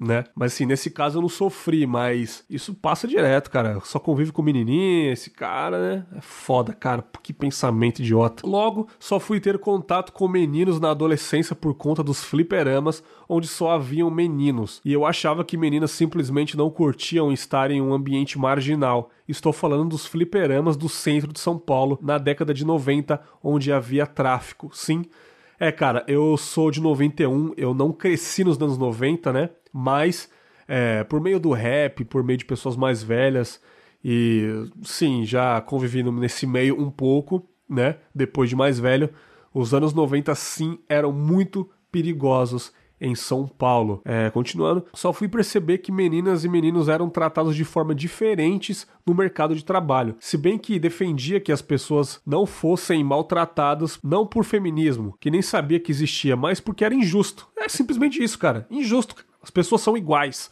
Anos depois fui perceber que existe uma estrutura por trás disso. Exatamente. Quando a gente cresce que a gente vê que o mundo não são flores, né? Já me alongo por demais, na real, o que incomoda mesmo é saber que eu sou o pior tipo de machista, aquele que, em sendo branco, não desperta críticas. Poderia ter sido machista a vida inteira sem que ninguém apontasse, sem que ninguém mostrasse isso para mim. As desconstruções que fiz foi usando tato, empatia e, claro, errando muito, muito mesmo. Seguimos. Por fim, em breve, devo apoiar esse projeto. Olha aí, sinceramente queria ter ouvido o que eu ouvi hoje, 20 anos atrás. Aos 40, só me resta concordar e ficar feliz que estejam divulgando essas ideias. Abraços e sucesso. Cara, deixa eu aplaudir. Cara, Olha essa frase do final. Sinceramente, queria ter ouvido o que eu ouvi hoje há 20 anos atrás. Aos 40, só me resta concordar e ficar feliz que estejam divulgando essas ideias. Cara, isso é maravilhoso, cara. Isso é maravilhoso, cara. Garcia, que e-mail foda, que e-mail sensacional.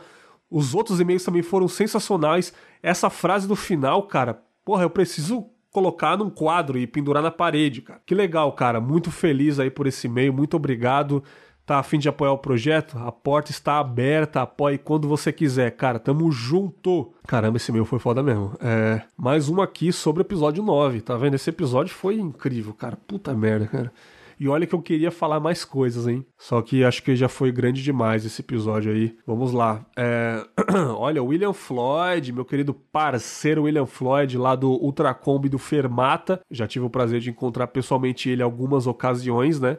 A última vez foi num boteco lá na, na Avenida Paulista, num barzinho, a gente ficou um pouco lá, né? Deu um abraço nele, conheci o filho dele, inclusive, lá no, no evento do Jogo Velho. Moleque, o Edgar, né? Muito legal esse moleque, muito maneiro, inteligente pra caralho. E vamos lá ler o, o e-mail dele aqui. Fala, Bergs, meu querido. Falaram tanto que o episódio, quando todo com fábulas é foda demais, é chover no molhado. Cara, é, esse problema de machismo estar enraizado na criação do homem é foda e a minha esposa nos esforçamos ao máximo para não passar isso para o Floydinho, o filho dele. O tenso é que ultimamente já vimos uns preconceitos bobos por parte dele que ele já está aprendendo na pré-escola. Tipo, não poder pintar o desenho de rosa porque a cor é de menina, ou menina não pode jogar futebol. Olha aí, cara, infelizmente o lugar que educa pode corromper, né? Já até levantamos essa questão de intolerância que ele está aprendendo na escola em uma reunião de pais e quase fomos engolidos pela maioria das mães que estavam na sala, meio que defendendo os filhos, né? Dizendo que eles podem ter aprendido essa intolerância em outro lugar e não no ambiente onde os filhos dela estão. Elas não querem enxergar, saca? É foda. Outro caso, em uma dessas redes de fast food que começa com MC e termina com Donald's, os brindes para os lanches das crianças eram as meninas superpoderosas. Cara, eu amo as meninas superpoderosas. Eu cresci assistindo esse desenho. Para as meninas, né, era as meninas superpoderosas e Liga da Justiça para os meninos. E o meu filho escolheu a menina superpoderosa, aquela do cabelo preto. Eu acho que era lindinha flor, eu acho que era docinho. É, e um cunhado meu tentou induzir ele a pegar o Batman e o Floydinho nem cogitou a troca e demos todo o apoio para ele. Foda, moleque, tamo junto, Floydinho. É isso aí, cara. Foda-se, né, mano? Pau no seu cu. É isso aí, eu quero a docinho e foda-se, mano. Puta que pariu, o moleque tinha 3 anos. Até hoje, ele assiste as meninas superpoderosas e ele só queria um brinquedo do desenho que ele gosta. É exatamente, Floyd. Porra, que desgraçados, mano. E se for para ele se tornar gay um dia, será amado da mesma forma e o meu objeto de vida desde que ele nasceu, o objetivo da minha vida é fazer ele ser feliz e livre para fazer as escolhas que ele julgar melhor para ele, para a família dele, para a felicidade dele, desde que não prejudique ninguém. Exatamente, cara, exatamente. Qual que é o problema de você querer ser quem você quiser? A única coisa que você não tem que fazer é atrasar o lado de ninguém, prejudicar ninguém, o resto, faça o que você quiser, cara. E eu tô gostando desse ensinamento que você dá pro seu filho, mano. Desculpe o e-mail grande e continue com o trabalho foda, meu brother. Abraço, William Floyd. Floyd, você sabe que eu gosto de você pra caralho, a gente zoa direto aí no Twitter, no Telegram, trocamos ideia direto. Fico muito feliz que você esteja agora no Fermato, você já entrou um tempo já, você que manja de música pra caramba também, né? É, tá colaborando muito com o Leandro e com o Léo lá. Eu fico feliz, elogiei pra caramba o Fermato no Twitter um tempo atrás, falando que para mim é o melhor podcast de música do Brasil. O tanto que esse podcast é foda, o tanto que o Léo Oliveira, vocês também, integrantes, são dedicados a esse projeto. Fico feliz que você esteja no Fermata também. Um grande abraço para você, cara. É, bom, eu acho que eu não vou ler mais e-mail, não. Acho que é, já deu um tempo aqui, já deu um tempo legal. E, porra, que e-mails sensacionais, né, galera? Porra, cara, fiquei muito feliz. Só papo de visão mesmo. Gostei muito. Vocês, vocês ouvintes, estão me surpreendendo a cada dia. Muito obrigado mesmo pela audiência. Eu vou ficando por aqui, esse episódio já está gigantesco. É, até os próximos reflexões, episódios principais, nos vemos aí pelo caminho. É, Sexta-feira no seu feed, sempre um episódio novo ou não. Um grande abraço e tchau!